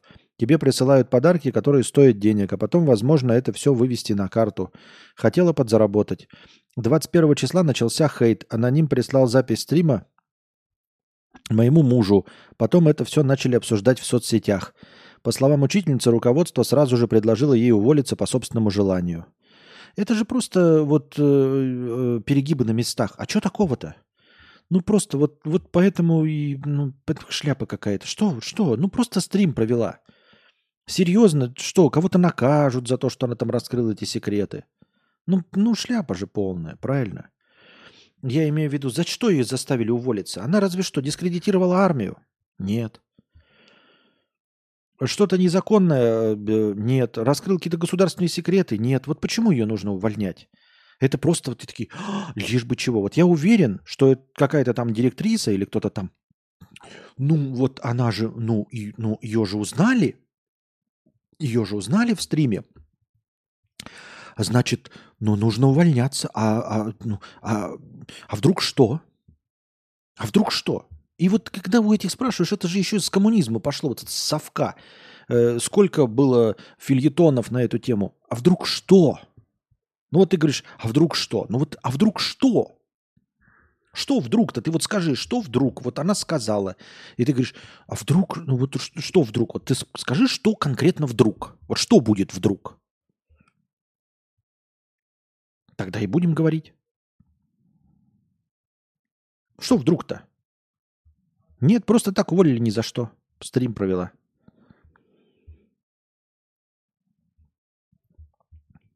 Я так думаю, мне так кажется.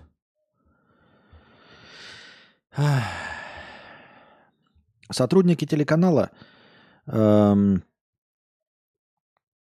устроили корпоратив в костюмах и лишились работы. Они выложили фотографии с вечеринки в сеть, а местные общественники сравнили корпоратив с вечеринкой Ивлеевой. Руководство телеканала вызвало, э, назвало корпоратив глупой выходкой коллег и уволило трех журналистов. Судя по выложенным фотографиям, сотрудники ГТРК «Волгоград ТРВ» одевались в костюмы супергероев из кино, комиксов и компьютерных игр. Голым или в носке никто не пришел. Но веселье работников государственного канала все равно не понравилось части горожан. Ну вот видите, вот все, все какие-то обиженные, вот, вот все обиженные. Вот жить в обществе просто постоянно обиженных людей, это, это, это душно. Вот просто не хочется. Пускай вот они себе сами обижаются, там сидят и обижаются, и обижаются, вот эти вот обиженные постоянно, понимаете? Ну, они на все обидятся. И все равно не сможешь ничего сделать, чтобы... Если ты просто говоришь и присутствуешь, на тебя обидятся, вот, и, и будут обиженные, потому что они обиженные. Обиженные обижаются, потому что обиженные, а не потому что ты что-то обидно делаешь. Просто они обиженные по жизни. И вот эти обиженные по жизни вот обиделись на то, что кто-то корпоратив в костюмах супергероев провел. Кто-то обиделся на вечеринку Евлеев, Евлеевой, потому что просто обиженные по жизни люди. Ну, обиженные, обиженные, что тут поделать.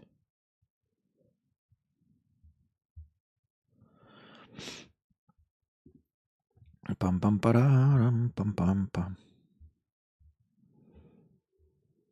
Россия, храм тоски и грусти. До встречи в здании суда. В Москве девушка сказала парню, что пришло время расстаться и лишилась пальца. Парень хотел разбить ей телефон топором, но в последний момент девушка решила выхватить его. Не успела. Не подфартила. Понятно. Ах. Катя призналась парню, будущего у них нет, надо расстаться. После такой новости Николай рассверепел, взял топор для рубки мяса и принялся расхаживать по кухне. Больше всего Николай почему-то разозлился на телефон. Парень прицелился по нему топором и замахнулся, а девушка в этот момент попыталась его забрать. В итоге удар лезвия пришелся прямо по безымянному пальцу на левой руке. По безымянному так в середину попал, ни хрена себе. В шоковом состоянии девушку отвезли в больницу, палец пришить не получилось. Кажется, теперь отношения точно закончены. Катя не имеет претензий к бывшему. От написания заявления она отказалась. Ну и дура. Вот что я могу сказать. Мне кажется, что она дура, потому что так делать, ребята, нельзя. Вы имеете ответственность, и все мы имеем ответственность перед другими гражданами, перед социумом. Мы животные, социальные. И, понимаете, э, Жаловаться нужно, ну не жаловаться, а писать заявление в полицию для того, чтобы опасный гражданин получил урок и больше таким не занимался. Или чтобы его отгородить от других граждан. А она безответственная дура. Он плохой преступник, я ни в коем случае его не защищаю. Но она безответственная дура. Потому что на ее палец мне насрано. И на то, как она живет, мне теперь после этого всего насрано. Потому что это э, нехороший гражданин. Это не тот член социума, с которым бы я хотел жить. Я бы хотел, чтобы член социума, который получил повреждение от другого э, гражданина, э, посадил его в тюрьму, чтобы этот гражданин больше не нанес никому травмы. А он ведь нанесет, потому что он теперь знает, что он безнаказан. А безнаказан он именно потому, что она отказалась писать заявление. Вот. Поэтому она безответственный гражданин. Я не хочу с таким гражданином жить, не хочу э, иметь с ней ничего общего. Лампа вместо GeForce RTX 4090. Афера с подменой заказов продолжается.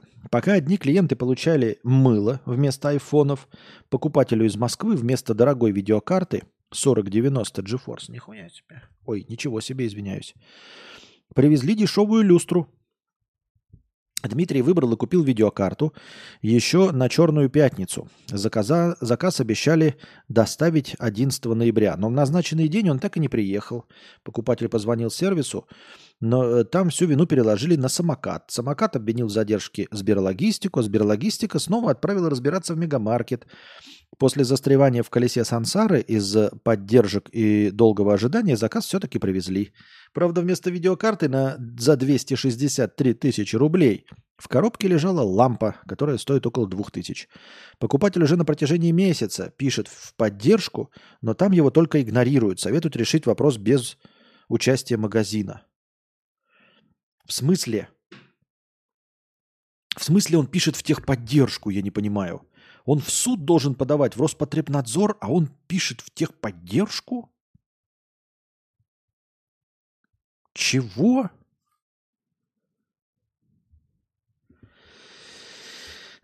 еще один такой же в техподдержку. Ну, пускай пишет 263 тысячи рублей. Это же мелочь.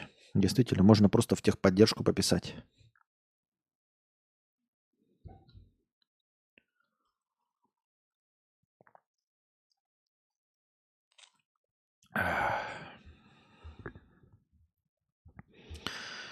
А разве полиция не должна без заявления его задержать? Пальцы рубить можно, а Ну, должна, если вообще факт преступления. Но она, скорее всего, говорит, что она сама себе палец отрубила в результате несчастного случая.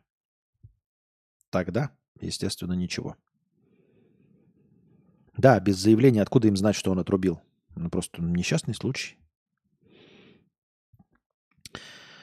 В Москве женщина отнесла на утилизацию будильник в форме динамита. Сотрудники магазина юмора не оценили и вызвали взрывотехников.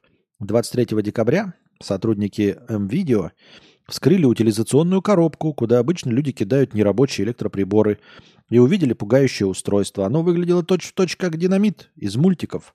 Сотрудники решили перестраховаться и вызвали полицию с кинологами.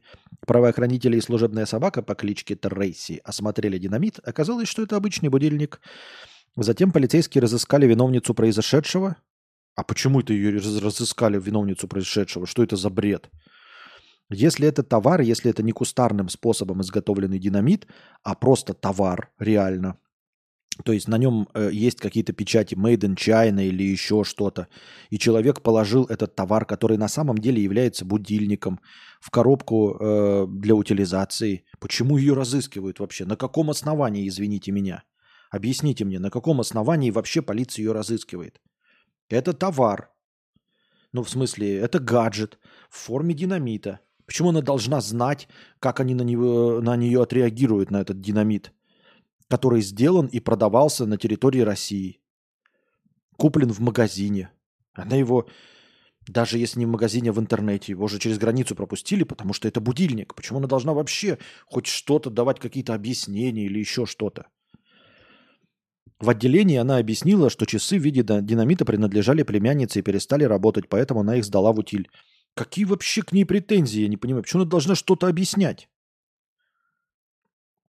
Женщина пожаловалась на полицейских, которые начали ее пугать, что повесит на нее все убытки магазина. Правильно пожаловалась. Надо писать в Следственный комитет. Нужно э, писать жалобы. Это просто бред какой-то. Она не виновата, что э, этот товар так выглядит. И он не запрещенный товар. Он продавался в магазине. Что это за бред вообще? Какие претензии? Какой-то идиотизм, если честно.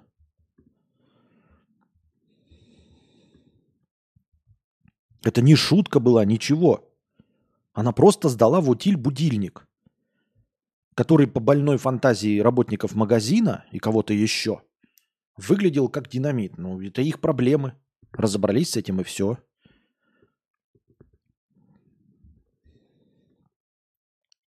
Москвичка подралась с медиками в поликлинике, потому что винила их в своем заражении ковидом. Она отсидела карантин вместе с мамой и отправилась мстить. Недавно 40-летняя Ольга заболела коронавирусом. Перед заражением она ходила в поликлинику за инсулином, где ее обслуживала фельдшер якобы с насморком и потным лбом. Поэтому Ольга была уверена, что заразилась именно в поликлинике – Женщина живет с мамой, та тяжело перенесла прошлый ковид, поэтому сначала Ольга сильно распереживалась. Но все обошлось. Вместе с мамой они посидели на карантине и выздоровели. И вот тогда женщина решила вернуться в поликлинику за справедливостью. 21 декабря она пошла к тому самому фельдшеру и спросила про тест на ковид. Медик отказалась отвечать, но Ольга не отступила и начала скандалить. За фельдшера вступилась врач-терапевт, и тут понеслось. Ольга сорвала с фельдшера маску – начала драку. Медики забежали в кабинет, закрылись и вызвали полицию. А Ольгу тем временем пытались успокоить заведующие. Безуспешно. Успокоить возмущенную женщину смогла лишь сотрудники полиции. Смогли. Они задержали женщину и отвезли ее в отделение, где продержали 6 часов. Итог скандала – черепно-мозговая травма и расцарапанное лицо терапевта, испорченное новогоднее настроение и проверка, которую ведут полицейские. Правильно. Правильно, такую обиженную на голову бахнутую женщину нужно прижать. Вот, тем более есть черепно-мозговая травма. Напишите, сделайте ей, бля, э, извините меня за мат, э, сделайте ей шабимоль-мажор, БЭП, потаскайте ее по судам.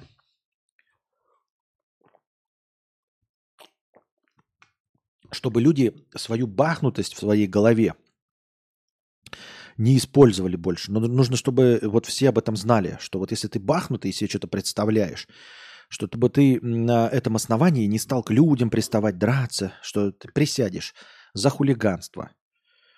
Потому что ты бахнутый. Держи своих тараканов в узде, в своей голове.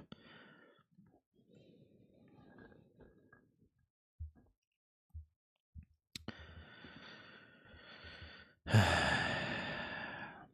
Оставшиеся без авто рыбаки в Приморье расстроились из-за утраты новых удочек и палатки. Инцидент произошел напротив острова Скребцово в Амурском заливе. Автомобиль ушел под лед и забрал с собой все имущество любителей порыбачить. Ну, сочувствуем им, конечно. Сочувствуем.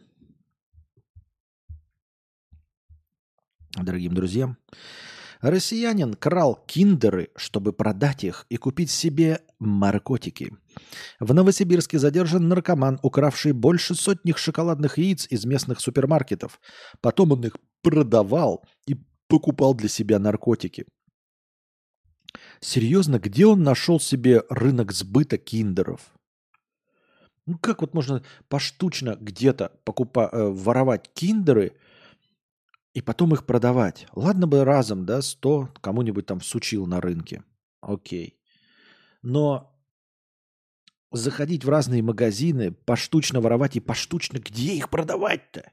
Причем продавать за столько, чтобы потом хватило денег хотя бы на одну наркотикодозу?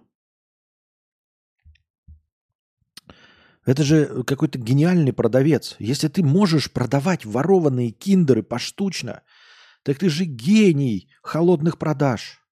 Товарищ, ты гений холодных продаж. Ты должен упарываться не дешевыми наркотиками, а как герои всяких духлесов продавать миллионами, баржи нефти торговать, какие-то элитные тачки продавать, яхты и недвижимость с таким мастерством. Продавать киндеры ворованные.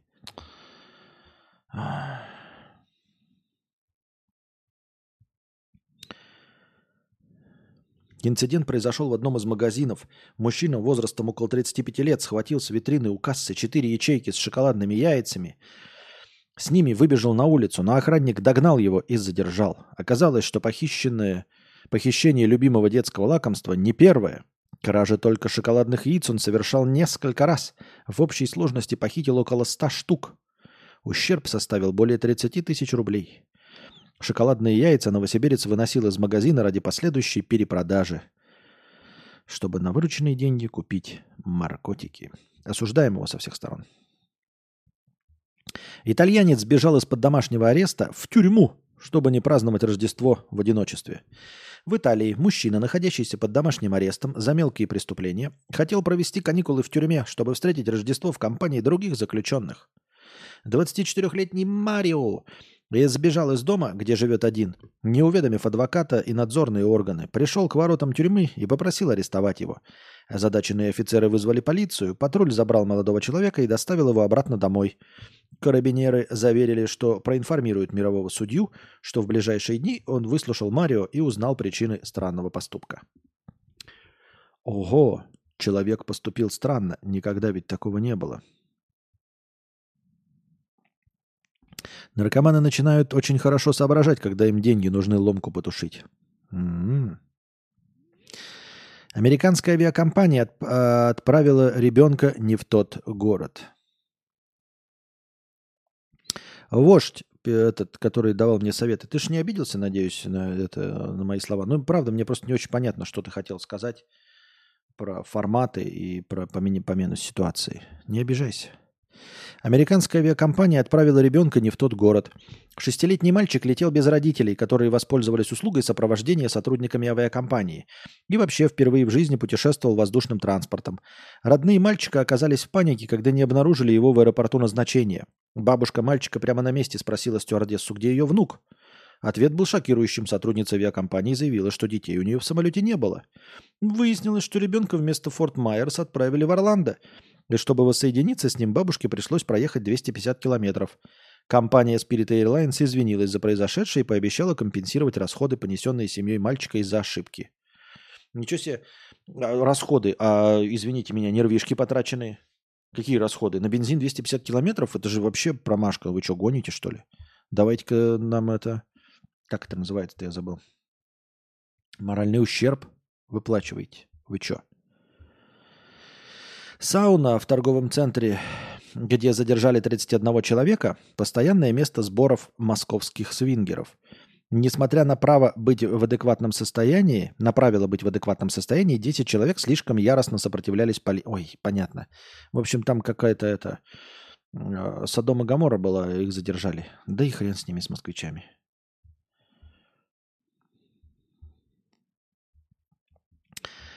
Настоящий Гринч в этом году мамочка из Москвы, собиравшая в родительском чате детсада деньги на подарки детям.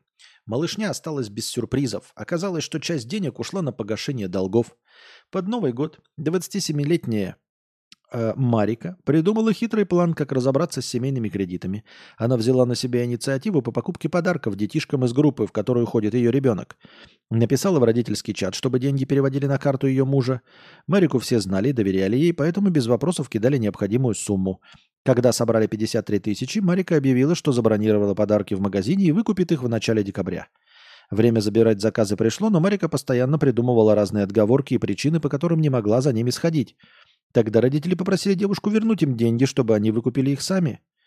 Но их ждал сюрприз. Оказалось, 43 тысячи списал банк в счет долга.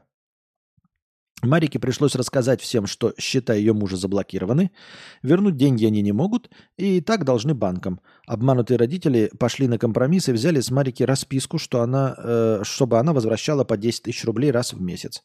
Условия она не выполнила, и тогда пострадавшие обратились к ее мужу. Тот пообещал вернуть всю сумму до середины декабря, но тоже не смог. Теперь в кредитной истории Марики будет разбираться полиция. Вообще не нужно было идти навстречу. Вообще нужно было сразу подавать в полицию за мошенничество.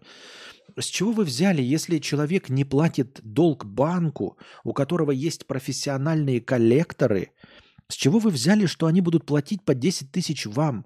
Если люди не платят банку, а там коллекторы, которые звонят, стучат в дверь, которые угрожают, и вы думаете, что э, переложив этот долг с банка на вас, она бы вам стала платить? Вы что? Ну, серьезно, люди.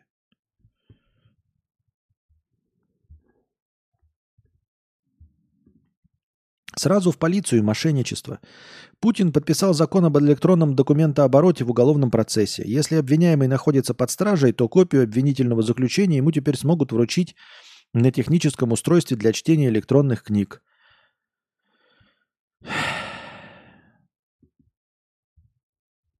Хорошо? Или плохо? Я даже не знаю. В Яндекс-картах пропало название Эгейского моря и острова Лесбос – Понятно?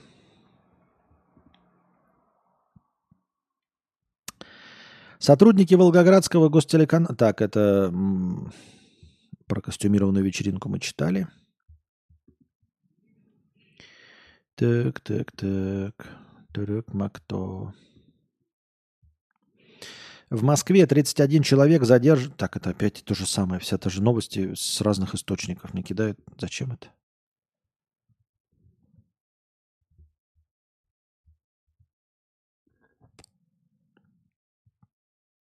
Недавно вышло очередное исследование о связи уровня дохода и счастья. В 2009-м Киннеман опубликовал классическое исследование по этой теме, которое утверждало о наличии потолка в районе 75 тысяч долларов в год, после которых счастье уже не растет. Но это мы с вами читали. В 2021 году свою работу выпустил Киллингсворд, где он опровергал наличие этого потолка – Значит, нет потолка, ребята. Будет счастье расти и расти, пока деньги будут больше. И вот недавно они выпустили совместное исследование на эту тему. Хороший метод решения противоречий, не так ли? Основные тезисы. В целом, рост счастья с ростом доходов не ограничен каким-то потолком. И второе, но есть группа в 15% самых грустных, э, в которой после 100 тысяч наступает плато. Плато. А как правильно, плато или плато? Новое исследование пытается разрешить противоречия на основе уже собранных данных. Разница в результатах объясняется использованием разных метрик. У Канемана использовался опрос с конкретными вопросами на разные темы. 450 тысяч ответов от э, тысячи человек э, каждый день. Судя по всему, такой опрос больше полезен, чтобы найти несчастье в частном, чем ча- счастье в общем – Метрику менее чувствительная к росту общего уровня счастья. У Киллингсворта опрос в общей оценке уровня счастья э, с одним вопросом с ответами в диапазоне от очень плохо до очень хорошо. Помимо наиболее частой группы была обнаружена наиболее счастливая в 30%, для которой рост происходит более резкими, резкими темпами. Темпами. Темп. Темп. Темпами. В любом случае нужно понимать, что корреляция хоть и есть, но она довольно слабая. Разница между медианами счастья при доходе в 15 тысяч и 250 тысяч долларов составляет примерно 5%. Да, это, конечно, вы можете нас убеждать, ханыги богатые. Все мы знаем. С деньгами легче, лучше.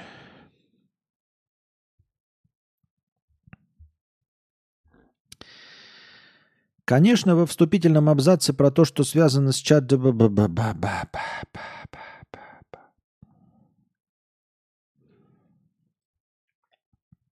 Нейробиологи предложили критерии наличия сознания у искусственного интеллекта. Генеративный искусственный интеллект чаще, все чаще отвечает на вопросы как человек, и кажется, будто у него даже есть эмоции. Системы искусственного интеллекта наделяются алгоритмами принятия решений, похожими на человеческие. Идея о том, что машинный интеллект однажды может стать разумным, больше не кажется научной фантастикой. Но как мы могли бы узнать, обрел ли машинный мозг разум? А разве для этого нет теста Айзека? А, ну тест Айзека скорее, э, может ли э, искусственный интеллект имитировать человека на самом-то деле. Особенно с учетом того, что тест Тьюринга... А, тест Тьюринга. А почему я сказал Айзек? А тест Айзека про что? Что-то я напутался, да? Ответ может быть а, а, основан на нашем собственном мозге. В припринте, написанном 19 специалистами из нейробиологии и философии информатики, утверждается, что нейробиология может быть лучшим способом исследования сознания в искусственном интеллекте. Ученые предлагают сопоставить ответы искусственного интеллекта с теориями человеческого сознания, используя список индикаторов сознания. Но соблюдение определенного количества критериев не является признаком наличия сознания у искусственного интеллекта. Это скорее шкала. Исследователи изучили основные теории человеческого сознания, включая популярную теорию глобального рабочего пространства, чтобы найти признаки, признаки сознания у существующих искусственных интеллектов. Например, э, предполагают, что сознательный разум обладает несколькими специализированными системами, которые работают одновременно. Мы можем слушать, видеть и обрабатывать информацию одновременно. Однако в обработке информации существует узкое место, требующее механизма внимания. Какой-то, ну, на опять, ну это же написано на, на, на, на, на, языке каком-то, ну, конченом. Я не понимаю, о чем речь идет. Я не хочу понимать, я не хочу вдалбливаться, продираться сквозь э, написанный искусственным интеллектом текст. Японский автопроизводитель закрыл все свои заводы из-за подделки документации. Речь идет о Daihatsu Motor, подразделении Toyota по производству малолитражных машин. В ближайшие два дня автопроизводитель закроет все четыре завода в стране и выплатит компенсацию 423 компаниям, которым он ранее поставлял свои транспортные средства. В официальном пресс-релизе... Совсем закроется навсегда? В официальном пресс-релизе руководство Daihatsu Motor признало, что весной подделало результаты краш-тестов своих автомобилей. В частности, заявлялось, что в тесте участвовало 88 тысяч машин, и все они прошли проверку на боковое столкновение. Однако затем независимая комиссия выявила серьезные нарушения во всех моделях компании и трех двигателях. Дальнейшее разбирательство указало на то, что в прошлые годы японский автопроизводитель также подделывал результаты подобных испытаний. А, ну здесь уже попахивает полным закрытием, конечно. А-та-та! Какие злые японцы! Тест Айзек – это тест на IQ. А, понятно. Все понятно. Но в твоей голове срослись еще три закона робототехники Азимова. Да-да-да-да-да-да-да-да.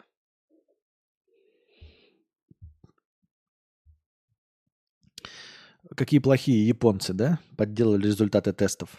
Знали бы они, что тесты можно вообще не проводить. Вот. Или просто проваливать все тесты и прямо э, писать об этом. Тесты провалены, но нам пофиг. Нива.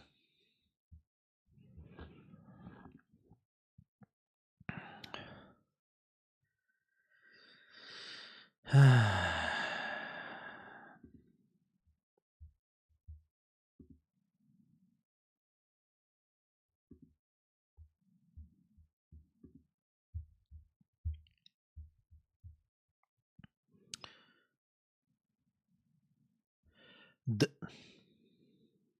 Итоги, что там популярно было на Дзене. Итоги 2023 года на Дзене. Ежедневная аудитория проекта составила 31 миллион человек. Это блогерская платформа, которую я так и не понял для чего. Ну ладно. Авторы стали публиковать на 40% больше контента, чем годом ранее, рассказали в пресс Вот кто, как, это, какая аудитория это у Дзена? Кто там сидит? Я не понимаю. Кто читает? Кто-то читает статьи на Дзене или что? Я не знаю, может, я предвзят. Я даже когда вот пишу какой-то запрос, и если ответ в Дзене, я туда не захожу, потому что я парочку раз заходил, а там, ну, написано либо копирайтером нагенерированная чушь, э, либо сгенерированная искусственным интеллектом чушь. Ну, просто какие-то тексты э, с ключевыми словами, просто для поисковых систем. То есть там нет ничего полезного, ни в каком... Все блоги, они просто все, на которые я попадал, они все были просто сгенерированным текстом для поисковых систем. Для чего это все делается? Я ничего не улавливаю вообще. Ну, то есть там нет нормальных-то текстов. Кто там пишет, что там какие-то э, выдающиеся люди, ну, известные, что-то там делают. Я знаю, что Дружи там имеет, но там копия того, что он делает на других площадках. Значит, ты можешь все, что он делает, посмотреть в другом месте. А, И я подозреваю, что другие блогеры тоже, которые репостят на Дзен, они могут это делать в другом, любом другом месте. Точнее, делают в другом месте, а на Дзен просто копируют. А оригинального контента, вот зачем нужно прийти на Дзен за эксклюзивом каким? Что такое есть, чего нет э, в другом месте? Какой такой блогер есть, какой такой интересный писатель, который вот существует только в Дзене?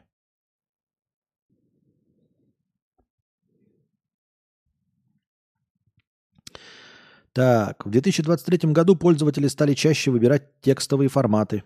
60% всего времени, проведенного в контенте, пришлось на статьи и посты. 40% на видео и ролики. Самая популярная тематика в 2023 году – еда. Э, На каналы гастроавторов суммарно подписаны более 20 миллионов пользователей. Э, В топ по числу подписчиков также вошли каналы, посвященные науке. Ну вот то, что наука заходишь, там просто какая-то компиляция из всем известного мусора.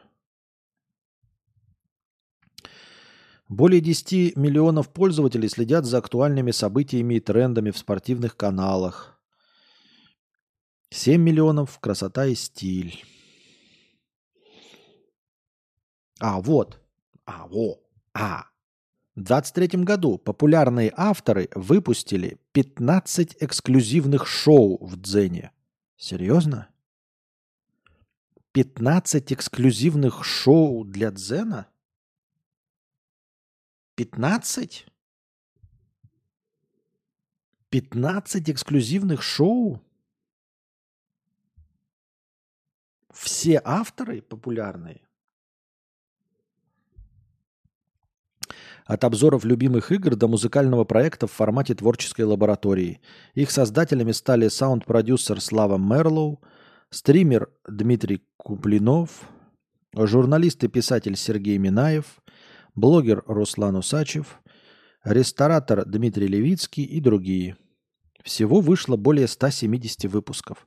То есть 170 видосов эксклюзивного контента на всю площадку? Это достижение, по-моему, сильное. Самыми популярными рецептами, которые делились авторы в Дзене, стали пироги, пирожки и печенье. В топ также вошли сырники, куриные... Это реально вот следующий абзац. Я ничего не пропустил. До этого говорилось про 15 эксклюзивных шоу и 170 выпусков. И сразу после этого самые популярные рецепты э, пирожки, куриные котлеты. Главные тренды в макияже – корейский стиль, стрелки, образы 90-х, макияж из аниме, в стиле Барби с блесками, тревел авторы больше всего говорили про Сочи, а еще про Санкт-Петербург и Москву, города Турции, природу Алтайского края и Мальдивские острова. Я э, предвзят к Дзену, ребят. Я не прав, там что-то есть интересное. Оригинальный контент есть от Славы Марлоу там, но он за деньги.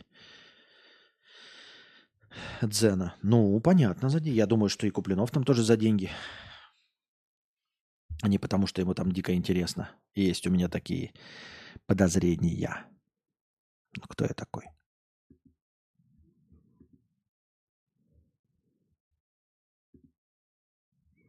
И вообще, чем это отличается условно от э, Live журнала? Почему вдруг? Филократ 50 рублей, Хирак. Хи, э, спасибо. Чем от Дзен отличается Live журнал раньше был? Ну вот текстовые посты, просто блогерская площадка. И в этом текстовом э, блоге можно также выложить видео. Ну, хорошо. Непонятно. 89-летний путешественник из России объехал полмира и вернулся на родину. И тут его развели на 750 тысяч рублей. Блять. Леонид активно путешествует по России в 89 лет. За плечами мужчины внушительный список достижений. До пандемийного 2020 года Леонид посетил Австралию, Южную Америку, Европу и Азию, а год назад Э, нанес визит в Индонезию, Бруней и Филиппины. Отличительная фишка э, странника по свету – рюкзак 60-х годов, отсутствие современных гаджетов в пути и полное пребывание наедине с собой. Откуда деньги? А, 89-летний пенсионер. Я забыл, только думаю, откуда деньги на путешествие. И потом сразу же. Его же еще и обули на 750. Деньги есть, это же пенсионер. 8 декабря Леониду позвонил сотрудник... Понятно. Он сказал, что накопление под угрозой и посоветовал пенсионеру спрятать все сбережения от жуликов. Для этого пенсионер снимал наличные в банке и передавал деньги неизвестному мужчине, мужчине у дверей собственной квартиры. В первый раз отдал 384 тысячи. Вторую часть средств отдал в долларах по совету того же сотрудника. Незнакомец получил на руки 4 тысячи долларов, 366 тысяч рублей. После этого собеседник из спецслужб перестал выходить на связь, и Леонид понял, что его просто кинули. И вроде бы казалось, да, что вот тоже не должен быть закрытым человеком, ездит по разным странам, там же тоже разные мошенники, разные люди, с которыми он говорит на разных языках. Очевидно, должен быть человек разносторонний, прошаренный, то есть это не просто э, засевший, заиндевевший э, 80-летний, 89-летний старик, он путешествует по миру. Он встречается с людьми, он гораздо более открыт, наверное, и свеж, чем я, тем не менее. Может быть, меня не обули просто потому, что у меня нет денег. Может, меня не обу... было бы на что обувать, и меня бы обули.